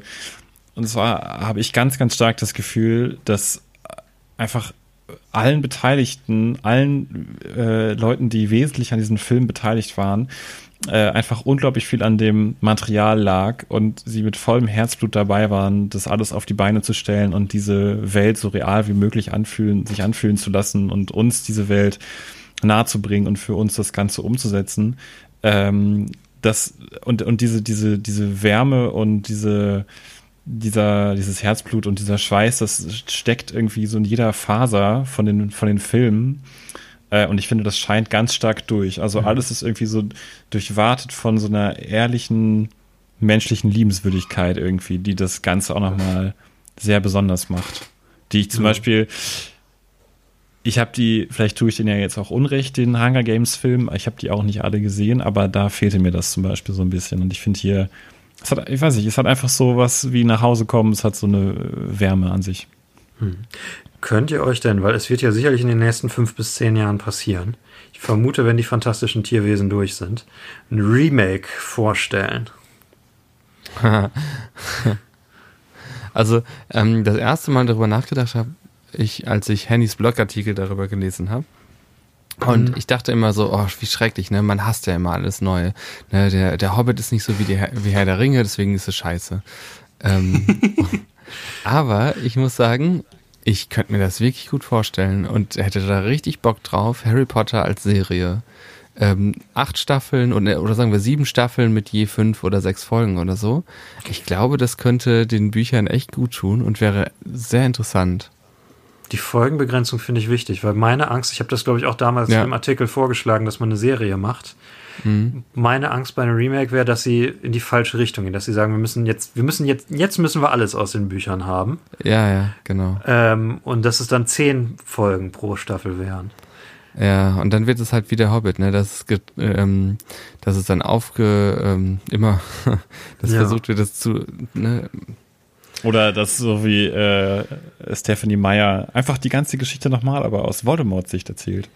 Ja, Und es, es würde wahrscheinlich zu fanmäßig, dass dieses Finale halt nicht so fokussiert wäre, dass jeder noch eine eigene Szene hätte. Und, und meine ganzen Thesen, was die alles anders machen würden, wenn sie es heute filmen würden. Ähm, Oh, und, ähm, und Fanservice und noch und nöcher. Ich finde ja so ein bisschen, warum ich die ähm, letzte Szene, den Epilog nicht so gerne mag, weil ich finde, das ist ein Moment, wo krass Fanservice betrieben wird. Im Buch ja auf jeden Fall. Im Film auch, finde ich. Also ähm, im Buch noch ein bisschen mehr, vielleicht weil die Szene ja auch länger ist. Aber mhm. ähm, äh, ich kann es noch gar nicht so richtig formulieren, aber ich habe noch so gedacht, ob es vielleicht dieses ist. Naja, wir haben gerade diesen Film geschaut und es war uns alles gerade voll wichtig. Im Buch sind es ja 19 Jahre später und sagen wir, der Junge wird mit elf eingeschult, dann sind da acht Jahre zwischen. Und man hat das Gefühl, dass in den Charakteren nicht viel passiert ist. Weswegen, Dan, äh, weswegen Harry Potter und Ginny ihr Kind immer noch Se Albus Severus genannt haben. Ähm, ja, ah, du meinst, dass sie so ein bisschen stecken geblieben sind in der Vergangenheit? Genau, die sind hängen geblieben, ja, genau. Ja. Die haben ja auch ihre Highschool-Romanzen geheiratet. Ja. Aber ich weiß nicht genau, müssen wir auch nicht weiter vertiefen. Äh, Aber ja. das fand ich eigentlich immer ganz schön, dass sie so diese Vergangenheit immer mit einbezogen haben. Ich meine, im letzten Film kommen ja auch ähm, die Eltern nochmal und äh, Sirius nochmal und ähm, die ganzen Szenen mit Lily und Snape und Potter und mhm. Snape, also James und Lily und James. Also so, aber, Aber ich kann es schon verstehen. Denke von so Fans eben, dass die nur auf mhm. das, was passiert ist, und die stellen sich den Charakter nicht mehr weiter vor. Die bleiben dann da stecken. Und deswegen sind die auch so Fan, ähm, wenn die, die kauen ja immer wieder das Alte neu durch. Und deswegen ja. sind auch die Star Wars-Filme so schlimm, weil es immer wieder das Alte neu ist. Und die trauen sich nicht weiterzugehen. Ja. ja. Und das, das wäre die große Gefahr. Also deswegen denke ja. ich auch, dass das erste Remake wahrscheinlich schlecht wird, weil das mit den Instinkten gemacht würde. Und aber ich, ich hoffe auf das zweite Remake. also ich bräuchte auf jeden Fall Zeit. Für mich zum mhm. Beispiel kam die fantastische Tierwesen einfach viel zu früh. Ich glaube, ich bräuchte noch mal so äh, zehn Jahre oder so, bis, wenn dann so ein Trailer rauskommt, ich denke, oh ja, da habe ich noch mhm. mal richtig Bock drauf auf diese Welt, auf was Neues. Könnte ich mich jetzt einlassen? Ich glaube, ich glaube auch, dass die fantastischen Tierwesen einfach ein bisschen zu früh kamen. Hm. Ich meine, ein bisschen Zeit haben wir ja noch, weil ja noch drei Tierwesenfilme und mindestens ein Cursed Child Film davor kommt, aber danach wird Warner das remaken. Also ich, ich kann es mir nicht anders vorstellen. Vielleicht, wenn die, wenn die, die jetzige Generation, die jetzige Harry Potter Generation, die Kinder bekommen hat, die dann Luna und äh, Hermine heißen und so, dann vielleicht. Ähm, ja. Meine Alternative zu Appys Plan wäre, dass man Filme wieder macht, aber dass man die, den Leuten mehr Begrenzungen gibt, dass sie halt äh, wirklich, äh, weil ich finde bei den Filmen, ich finde die Skripte wurden besser, wo die Bücher länger wurden, weil sie wirklich gucken mussten, was nehmen wir jetzt mit und was nicht. Ja. Und dass, dass man den Leuten nicht so viel Freiraum gibt, sondern dass, dass man wirklich es, es ein, einengt und sie sich wirklich auf das Wesentliche konzentrieren müssten. Dann könnten mich die, die Remakes auch abholen. Würdet ihr euch lieber eine Harry Potter Serie, also mit Serie meine ich jetzt einfach mehrere Serien oder Filme, würdet ihr euch lieber eine wünschen, die ähm, ästhetisch und von der Erzählweise her einheitlicher ist oder eben so eine bunte Collage, wie wir das jetzt haben? Ich finde, dann müsste es einheitlich sein und also für eine Serie, es müsste ein Showrunner sein, der auch wirklich eine, eine klare, interessante Stimme an sich hat, nicht nur so ein, so ein David Yates, sondern jemand, der auch viel mehr seine eigene Persönlichkeit damit reinbringt. Und weil ich finde, es müsste auch irgendwie noch was Eigenes mit rein. Wir, wir haben quasi schon die, die treue Version, jetzt müsste, jetzt müsste das so seinen Shakespeare-Zyklus durchlaufen, dass man es halt immer wieder neu interpretiert und, ja, und moder modernisiert. Also haben die jetzt ja. alle Handys und Instagram oder was? Nein, aber dass sie zum Beispiel die Politik der Reihe mehr in den Fokus stellen, als das in den Filmen der, der Fall ist dass man halt mehr so guckt, ähm, ich weiß nicht, kennt ihr, das Paradebeispiel für mich wäre tatsächlich Hannibal, weil ich es gerade gucke. Wer von euch hat das gesehen, außer Epi? Ich nicht. Nur ich auch nicht. es ist halt total cool, weil es ist halt Hannibal Lecter, ne, eine bekannte, bekannte IP, bekannte Figur. Aber die Serie entdeckt das halt komplett neu und äh, macht aus, aus einem der Bücher, was eigentlich nur so ein Psychothriller zwischen einem Psychologen, zwischen Will Graham und dem Psychopathen Hannibal Lecter, so ein, so ein Schachspiel ist, interpretieren das halt in der heutigen Zeit neu als, als homoerotische Romanze zwischen den beiden. Ähm, und, und updaten das halt auf so eine coole Weise, dass dann Figuren, die im Buch ein Mann sind, weil es natürlich, es ist ein Buch aus 20, 30 Jahre alt ist, oder 40 mittlerweile, ich weiß gar nicht, wann es rausgekommen ist, in den 70ern oder 80ern, äh, dass dann halt Leute, die ein Mann waren, äh, einfach eine Frau sind. Und es ist einfach so, oder dass halt es ist auch viel diverser ist, als es ursprünglich war. Und sowas würde ich mir auch für, für Harry Potter wünschen. So elementary-mäßig. Ja, quasi, das wäre auch ein gutes Beispiel, ja. Hm. Und machen da halt so ein eigenes Ding aus. Es ist halt total Arthouse-mäßig, was halt die, die Bücher überhaupt nicht sind. Ähm, und das wäre cool. Und man könnte auch, wir haben in allen acht Harry Potter Folgen noch nie drüber gesprochen. Der größte Kritikpunkt an der Reihe ist ja diese zentrale Rassismus-Metapher. Das ist ja dieser, wir, wir überlegen uns jetzt einen Rassismus, einen fiktiven, äh, und spielen das daran durch. Und es ist dann aber einer, der hauptsächlich weiße Leute betrifft.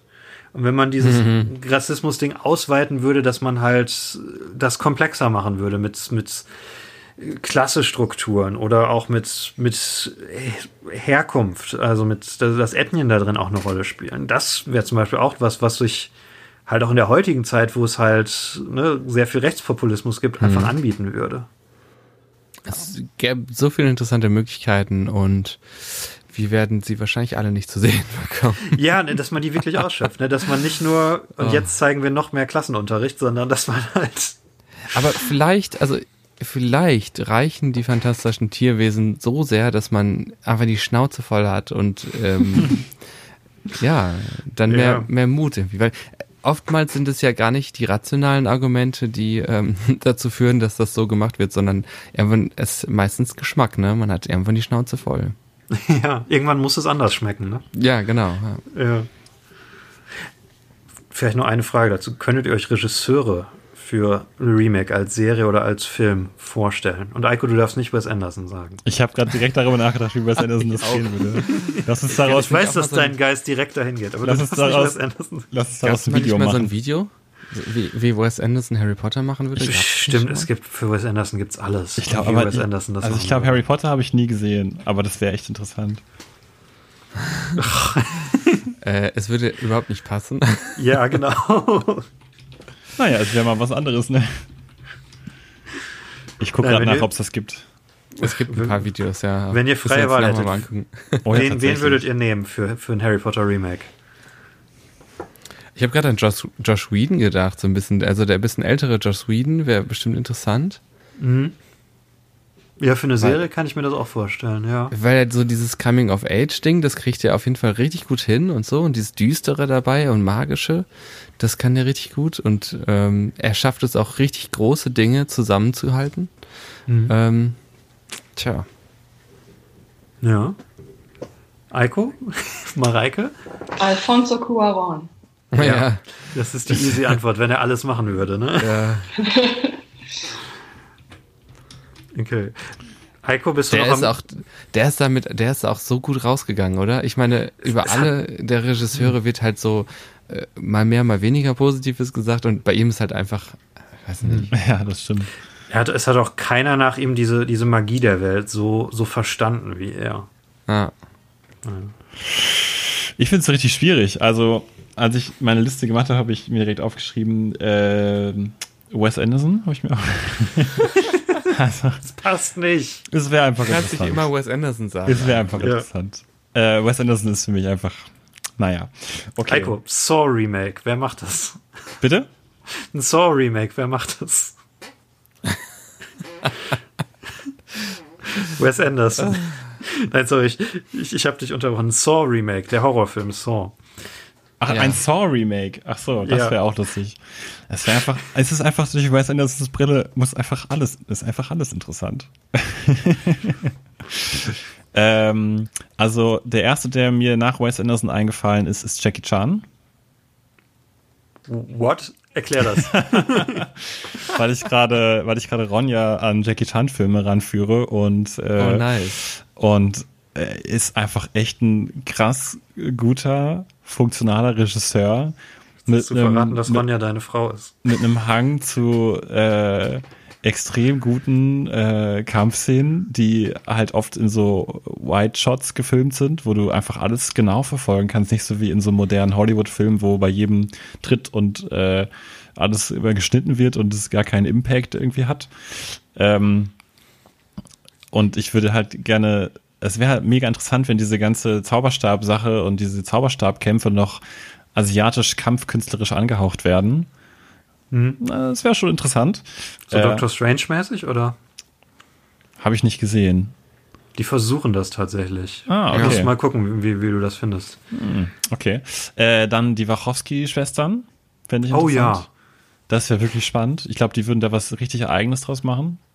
Ja. Äh, und Damien Chazelle, der La La Land gemacht hat. Weil Okay, du die er, letzten beiden erklären? ja, also ich fange mal mit Damien Chazelle an.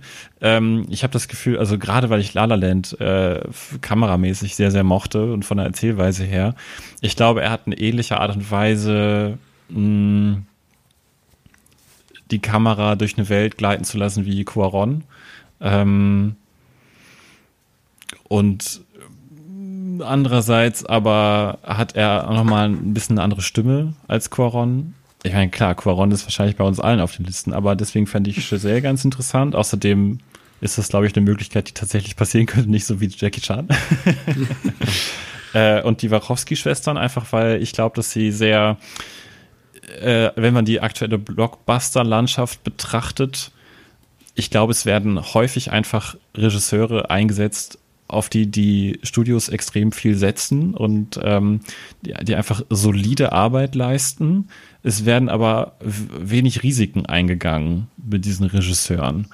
Ähm, ich meine, zum Beispiel guckt man sich mal an, dass bei Star Wars Episode 9 äh, Colin Trevorrow noch gefeuert wurde und dann äh, Abrams zurückgeholt wurde, damit das möglichst alles stabil läuft und solide läuft, weil die Leute mochten ja den und den Film. Ähm, und ich glaube, die Wachowski-Schwestern sind Filmemacher, die große Risiken auch eingehen, auch auf einer extrem großen Skala. Und deswegen finde ich das spannend. Und außerdem hat ja Lana, ich glaube, Lana Wachowski hat diese eine Netflix-Serie gemacht. Also sie ist Nee, ja beide, schon dabei, äh, eine Serie zu drehen. Also warum dann nicht? Ja. Hm. Ich glaube, mit der Antwort hast du gewonnen. Also ich, die kann ich nicht toppen. ähm, mir wäre halt noch äh, natürlich Cuaron eingefallen äh, oder Guillermo del Toro, ähm, weil er ja auch jemand ist, der Magie wirklich fantastisch darstellen kann. Wenn man sich die Hellboy-Filme anguckt oder Pan's Labyrinth oder Shape of Water äh, und ich, ich immer noch bereue, dass er nicht die Hobbit-Filme auch gemacht hat. Ja, das wäre schön Ähm, gewesen. Weil, äh, und er, er, er hätte auch den Mut, halt eine, eine neue Vision für Hogwarts zu haben. Ähm, was wahrscheinlich viel jetzt, man hat diese eine Vision von Hogwarts, die jetzt, glaube ich, wahrscheinlich auch sehr beengend ist für egal, wer es machen würde. Und die etwas sicherere Wahl ähm, wäre Justin Lin, der Fast and Furious 3 bis 6 und den dritten Star Trek gemacht hat. Drei war doch Tokyo Drift. Ja, den hat er gemacht. Oh Gott. Ähm, Und zwar ist er halt jemand, der auch dies, dies Familie gut darstellen kann, dieses Charaktere, die miteinander zusammenhängen, äh, die, die, die diese Familie finden, so wie Harry und seine Freunde auch. Ähm, der immer sehr, ähm, sehr dynamisch Sachen machen kann und, und der halt diese Schlachtszenen großartig und sehr, sehr praktisch machen können. Und der auch, ähm, wenn man sich halt anguckt, was für Stunts er in, in Fast and Furious 5 und 6 äh, macht, wie diesen, diese krasse Jagd mit dem, äh, praktische Jagd mit diesem Tresor, der hinter Autos hergezogen wird. Wenn man so jemanden, der so ein Gespür für Action-Szenen hätte, mit magischen Geschöpfen spielen lassen würde. Mm, ja. Das, wär da, schon cool. Und da, da wäre ich sehr gespannt drauf. Und der, der es auch, auch wahrscheinlich auf eine sehr praktische Weise machen könnte und auch so wie, wie Yates CGI und praktische Sachen gut kombinieren könnte. Also ich glaube, ich würde ähm, Cuaron haben wollen für die Regie, Joss Whedon für das Drehbuch, den äh, Kameramann aus dem sechsten Teil für die Kamera. Ähm, ja, so, Cool. so eine Mischung. Und Stephen Close soll bitte nicht mehr das Drehbuch schreiben. Ja, der, der soll auch mal wieder was Eigenes machen. Der, der muss nicht immer nur. der hatte davor ja eine Regiekarriere, aber gut. Das reicht jetzt. In- Interessant Ähm. ist ja eigentlich, ich glaube, neben Wes Anderson, was ja auch so eine Standardantwort ist. äh, Oh ja, den finde ich auch gut. Ich glaube, viele Leute hätten wahrscheinlich auch, also bekannte Regisseure, einfach Tarantino äh, ins, Ja, aber das ins hätte Rennen gar nicht geworfen. gepasst. Ich finde auch, Das dass es nicht so richtig passt. Ja. Ich hoffe, wir kriegen den Tarantino Star Trek-Film, der seit vier Jahren oder so ja, mal schauen. gebunkelt wird, dass er kommt. Ich glaube es aber nicht. Hatten wir Mareike schon? Ich habe ich hab so lange für meine Ja. Notizen Ja, ich gebraucht. habe Cuaron vorgeschlagen. Und Wes Anderson. Sehr möchte ich auch noch ins Rennen. Man sieht die Bin, Verwandtschaft. bin sehr stolz. äh, äh, ich glaube, dann bleibt quasi nur noch übrig, die, wie wir die Filme ranken würden. Das können wir, glaube ich, hier schon mal machen, weil das fragt Das sich, glaube ich, richtig auch schwer, jeder. ey. Sollen wir erstmal die, die unteren vier und dann die oberen vier machen? Also ich habe ehrlich gesagt mir eine Top 3 ausgedacht, die jetzt zu einer Top 4 geworden ist. Und die unteren vier äh, Plätze 5 bis 8 habe ich jetzt mehr so zusammengewurstelt. Also ich hatte eigentlich nur eine Dann, Top dann 3 sag ohne, vorbereitet. ohne Reihenfolge. Äh, doch, ich mache jetzt mal. Also die unteren Okay. vier Ja. sind bei Gehen mir. in Runde die, erst die unteren vier, dann die oberen vier. Okay, also bei mir ist auf dem fünften Platz äh, dieser Film. 7.2. Auf dem sechsten Platz ist der Halbblutprinz. Auf dem siebten Platz ist die Kammer des Schreckens. Und auf dem achten Platz ist bei mir der Orden des Phönix. Was mir ein bisschen leid tut, weil Danny Radcliffe ja ausdrücklich meinte, das ist sein Lieblingsteil. okay, Der Orden des Phönix. ja, genau. Mareike? Ähm, meine Rangliste ist 1, 3, 5, 2, 7, 1, 7, 2, 4, 6. Nochmal. Bin ich nicht mitgekommen Nochmal. und nur, nur die unteren vier, Mareike. Die unteren vier, die, die ich nicht mag. Ja. wenn, wenn das so ist. Oh. Äh, ja, die beiden letzten, Mhm. 4 und 6. Okay. 7, 8, 4 und 6. Das liegt aber nicht an äh, der Sechs ist der letzte Film, oder was? Ja, ich weiß nicht, da, da war ich irgendwie raus. Okay. Aber ich habe schon gehört, dass du den gerne magst. ja. Ähm, okay, und Henny?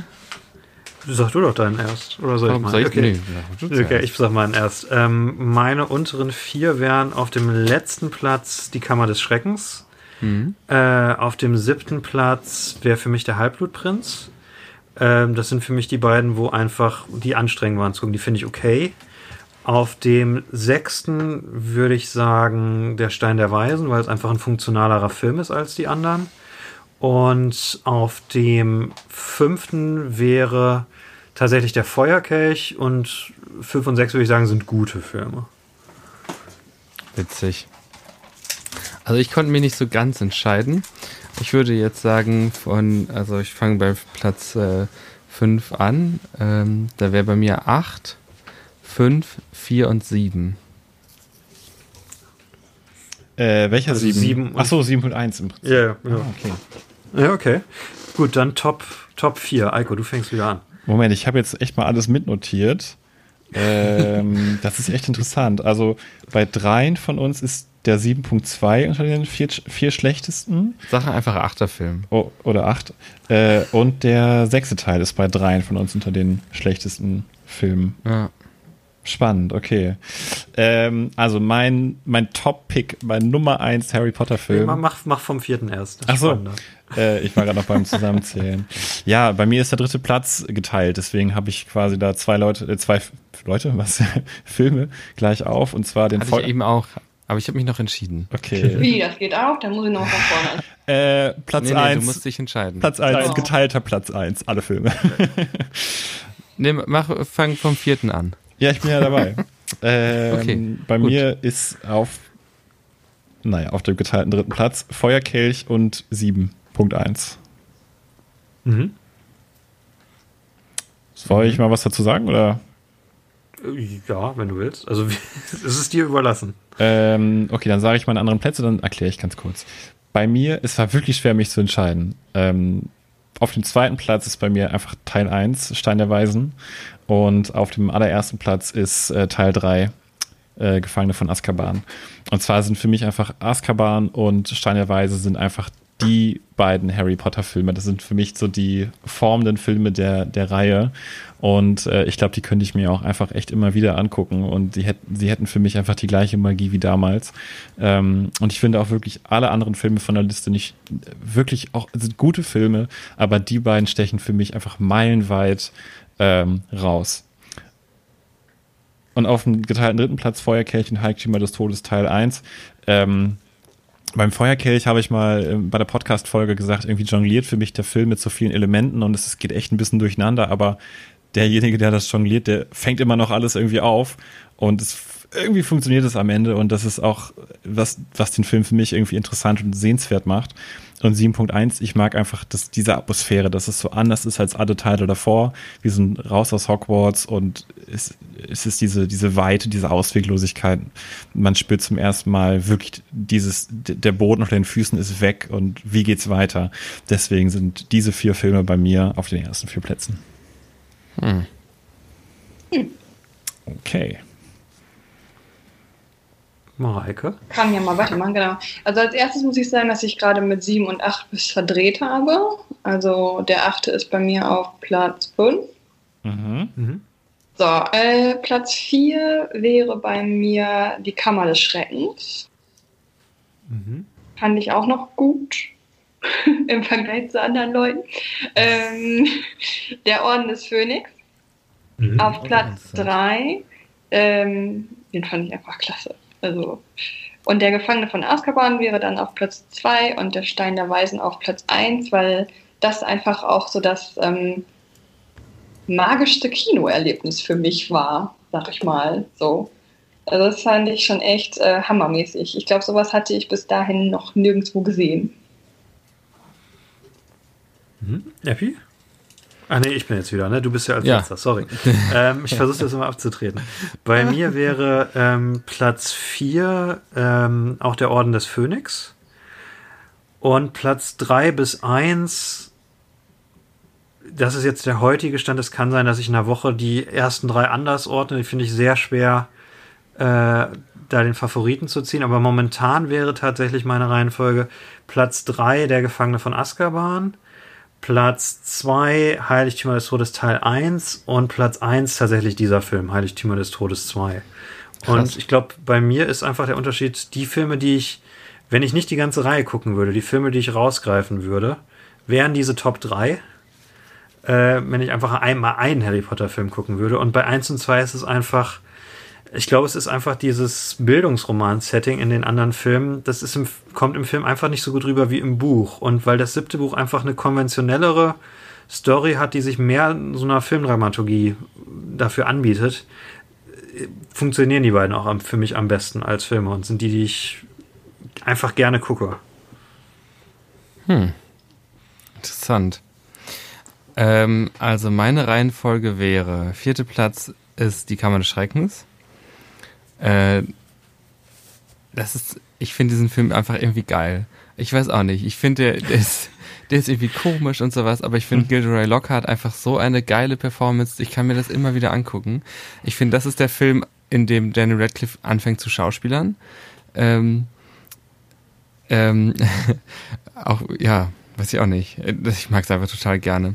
Ähm, dann kommt auf Platz drei. Ich bin mir wirklich auch sehr unsicher. Da die beiden, die hätte ich äh, hatte ich erst auf einem Platz. Ähm, und zwar der sechste.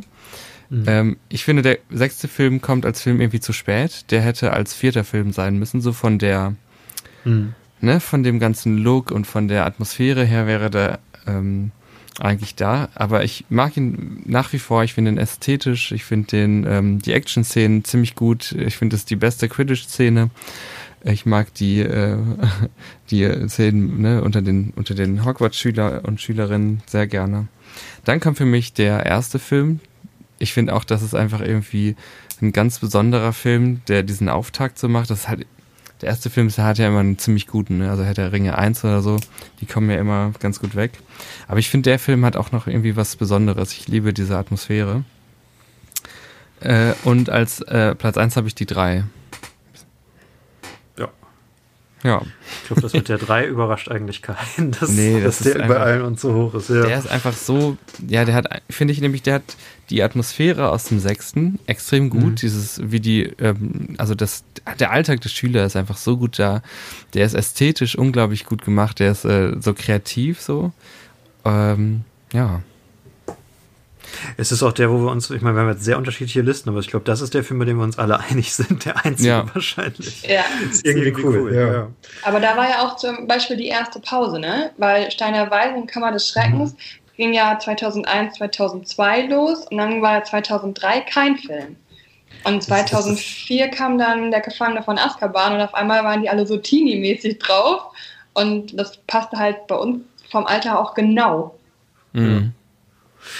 Okay, Leute, wir sind durch mit Harry Potter. Danke, Mareike, dass du in unserer letzten Potter-Folge dabei warst. Danke für deine Unterstützung. Danke, dass ich dabei sein durfte. Oh, da nicht für.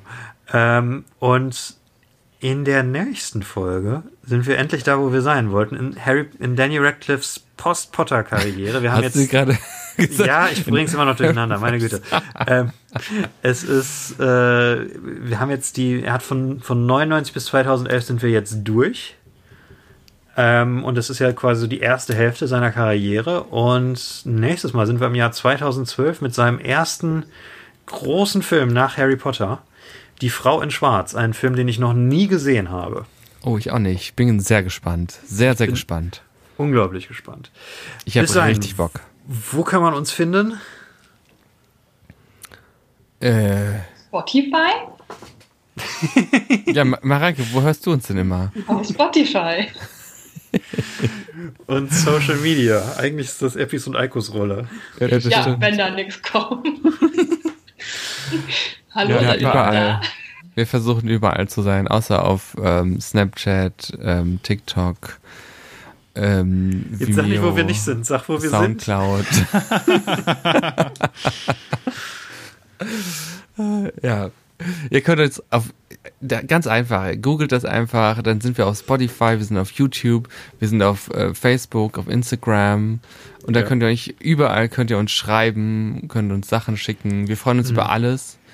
Und vielen Ähm. Dank für die, für die vermehrten Kommentare in letzter Zeit, um das nochmal zu sagen. Ja, Ja, genau. ähm, genau. Henny, du hattest doch heute Morgen auf Instagram die Leute gefragt, ne, was ihre stärkste Erinnerung ist an Harry Potter. Was ist eure schönste Harry Oh. Potter Erinnerung? Da Gab's könnten da wir eigentlich noch Antworten? ein paar äh, Antworten vorlesen. Muss das? Die sind ja schon bei Instagram. Ja, aber Henny, die sehen ja nur wir.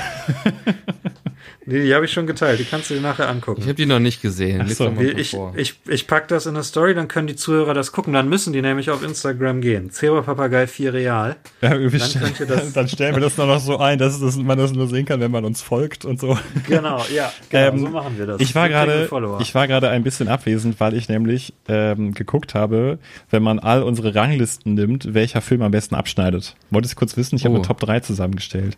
Okay, sag. Die Filme, die bei uns auf Platz 1 waren, haben, denen habe ich jetzt acht Punkte gegeben. Dementsprechend, die Filme, die bei uns auf Platz 8 waren, haben jeweils einen Punkt bekommen. Und auf dem allerersten Platz, der Film, der am meisten Punkte von uns vieren bekommen hat, ist tatsächlich Der Gefangene von Azkaban mit 29 Punkten. Klar. Wenig überraschend. Auf dem zweiten Platz tatsächlich ähm, Teil 1, Stein der Weisen, Schade. mit 25 Schade. Punkten. Aber Henny, du wirst noch, äh, das macht dich jetzt wahrscheinlich sehr glücklich. Auf dem dritten Platz ist dann dieser Film, 7.2 mit 20 Oh, cool. Punkten. Damit kann ich leben. Schlechtester Film ist übrigens der Halbblutprinz. Ja. Krass. Was kommt dazwischen noch? Soll ich mal kurz? Ich gehe mal kurz Die durch. anderen. Also, Platz 1 ist Azkaban, Platz 2 ist Stein der Weisen, Platz 3 ist 7.2, Platz 4 ist Kammer des Schreckens, Platz 5 ist 7.1, Platz 6 ist Orden des Phönix, Platz 7 ist Feuerkelch und Platz 8 ist der Halbblutprinz. Witzig. Sehr nah an meiner Meinung. Außer der sechste. Das ist der Ausreißer. Ey Leute, ihr Wahnsinn, ich kann es nicht glauben, dass wir, dass wir durch sind. Wir haben gerade, finde ich, eins, eine der bedeutendsten Filmreihen äh, des 21. Jahrhunderts hiermit abgeschlossen. Und auch eine Reihe, die mir unglaublich viel bedeutet und ich weiß euch auch. Ich kann es noch nicht ganz glauben, dass wir durch sind. Also ich Auch das- gratuliere euch auch total. Da habt ihr viel Filmgeschichte zusammengefasst. Im Prinzip die Filmreihe, mit der ich Englisch gelernt habe. Oh, cool. Ähm, Ja. Ich habe auch gerade noch so gedacht, ja, ich bin aber auch, jetzt wo wir gerade, wir sind jetzt schon am Ende jetzt eigentlich, aber Ja. ich finde wirklich, ich finde es wirklich gut, dass wir das gemacht haben. Selbst wenn, wenn das hier keiner hört, ne, finde ich es einfach richtig, äh, also so habe ich die Filme noch nie gesehen, seitdem wir das mit dem Podcast machen. Und ähm, auch wenn ich den sechsten liebe und ihr den alle nicht so gut findet, ich habe den, den, mit ganz anderen Augen gesehen. Und äh, ja, sehr interessant. Also ex extrem bereichernd, finde ich auch. Ja. Es, es ändert die Perspektive. Also es hat mein Leben verändert.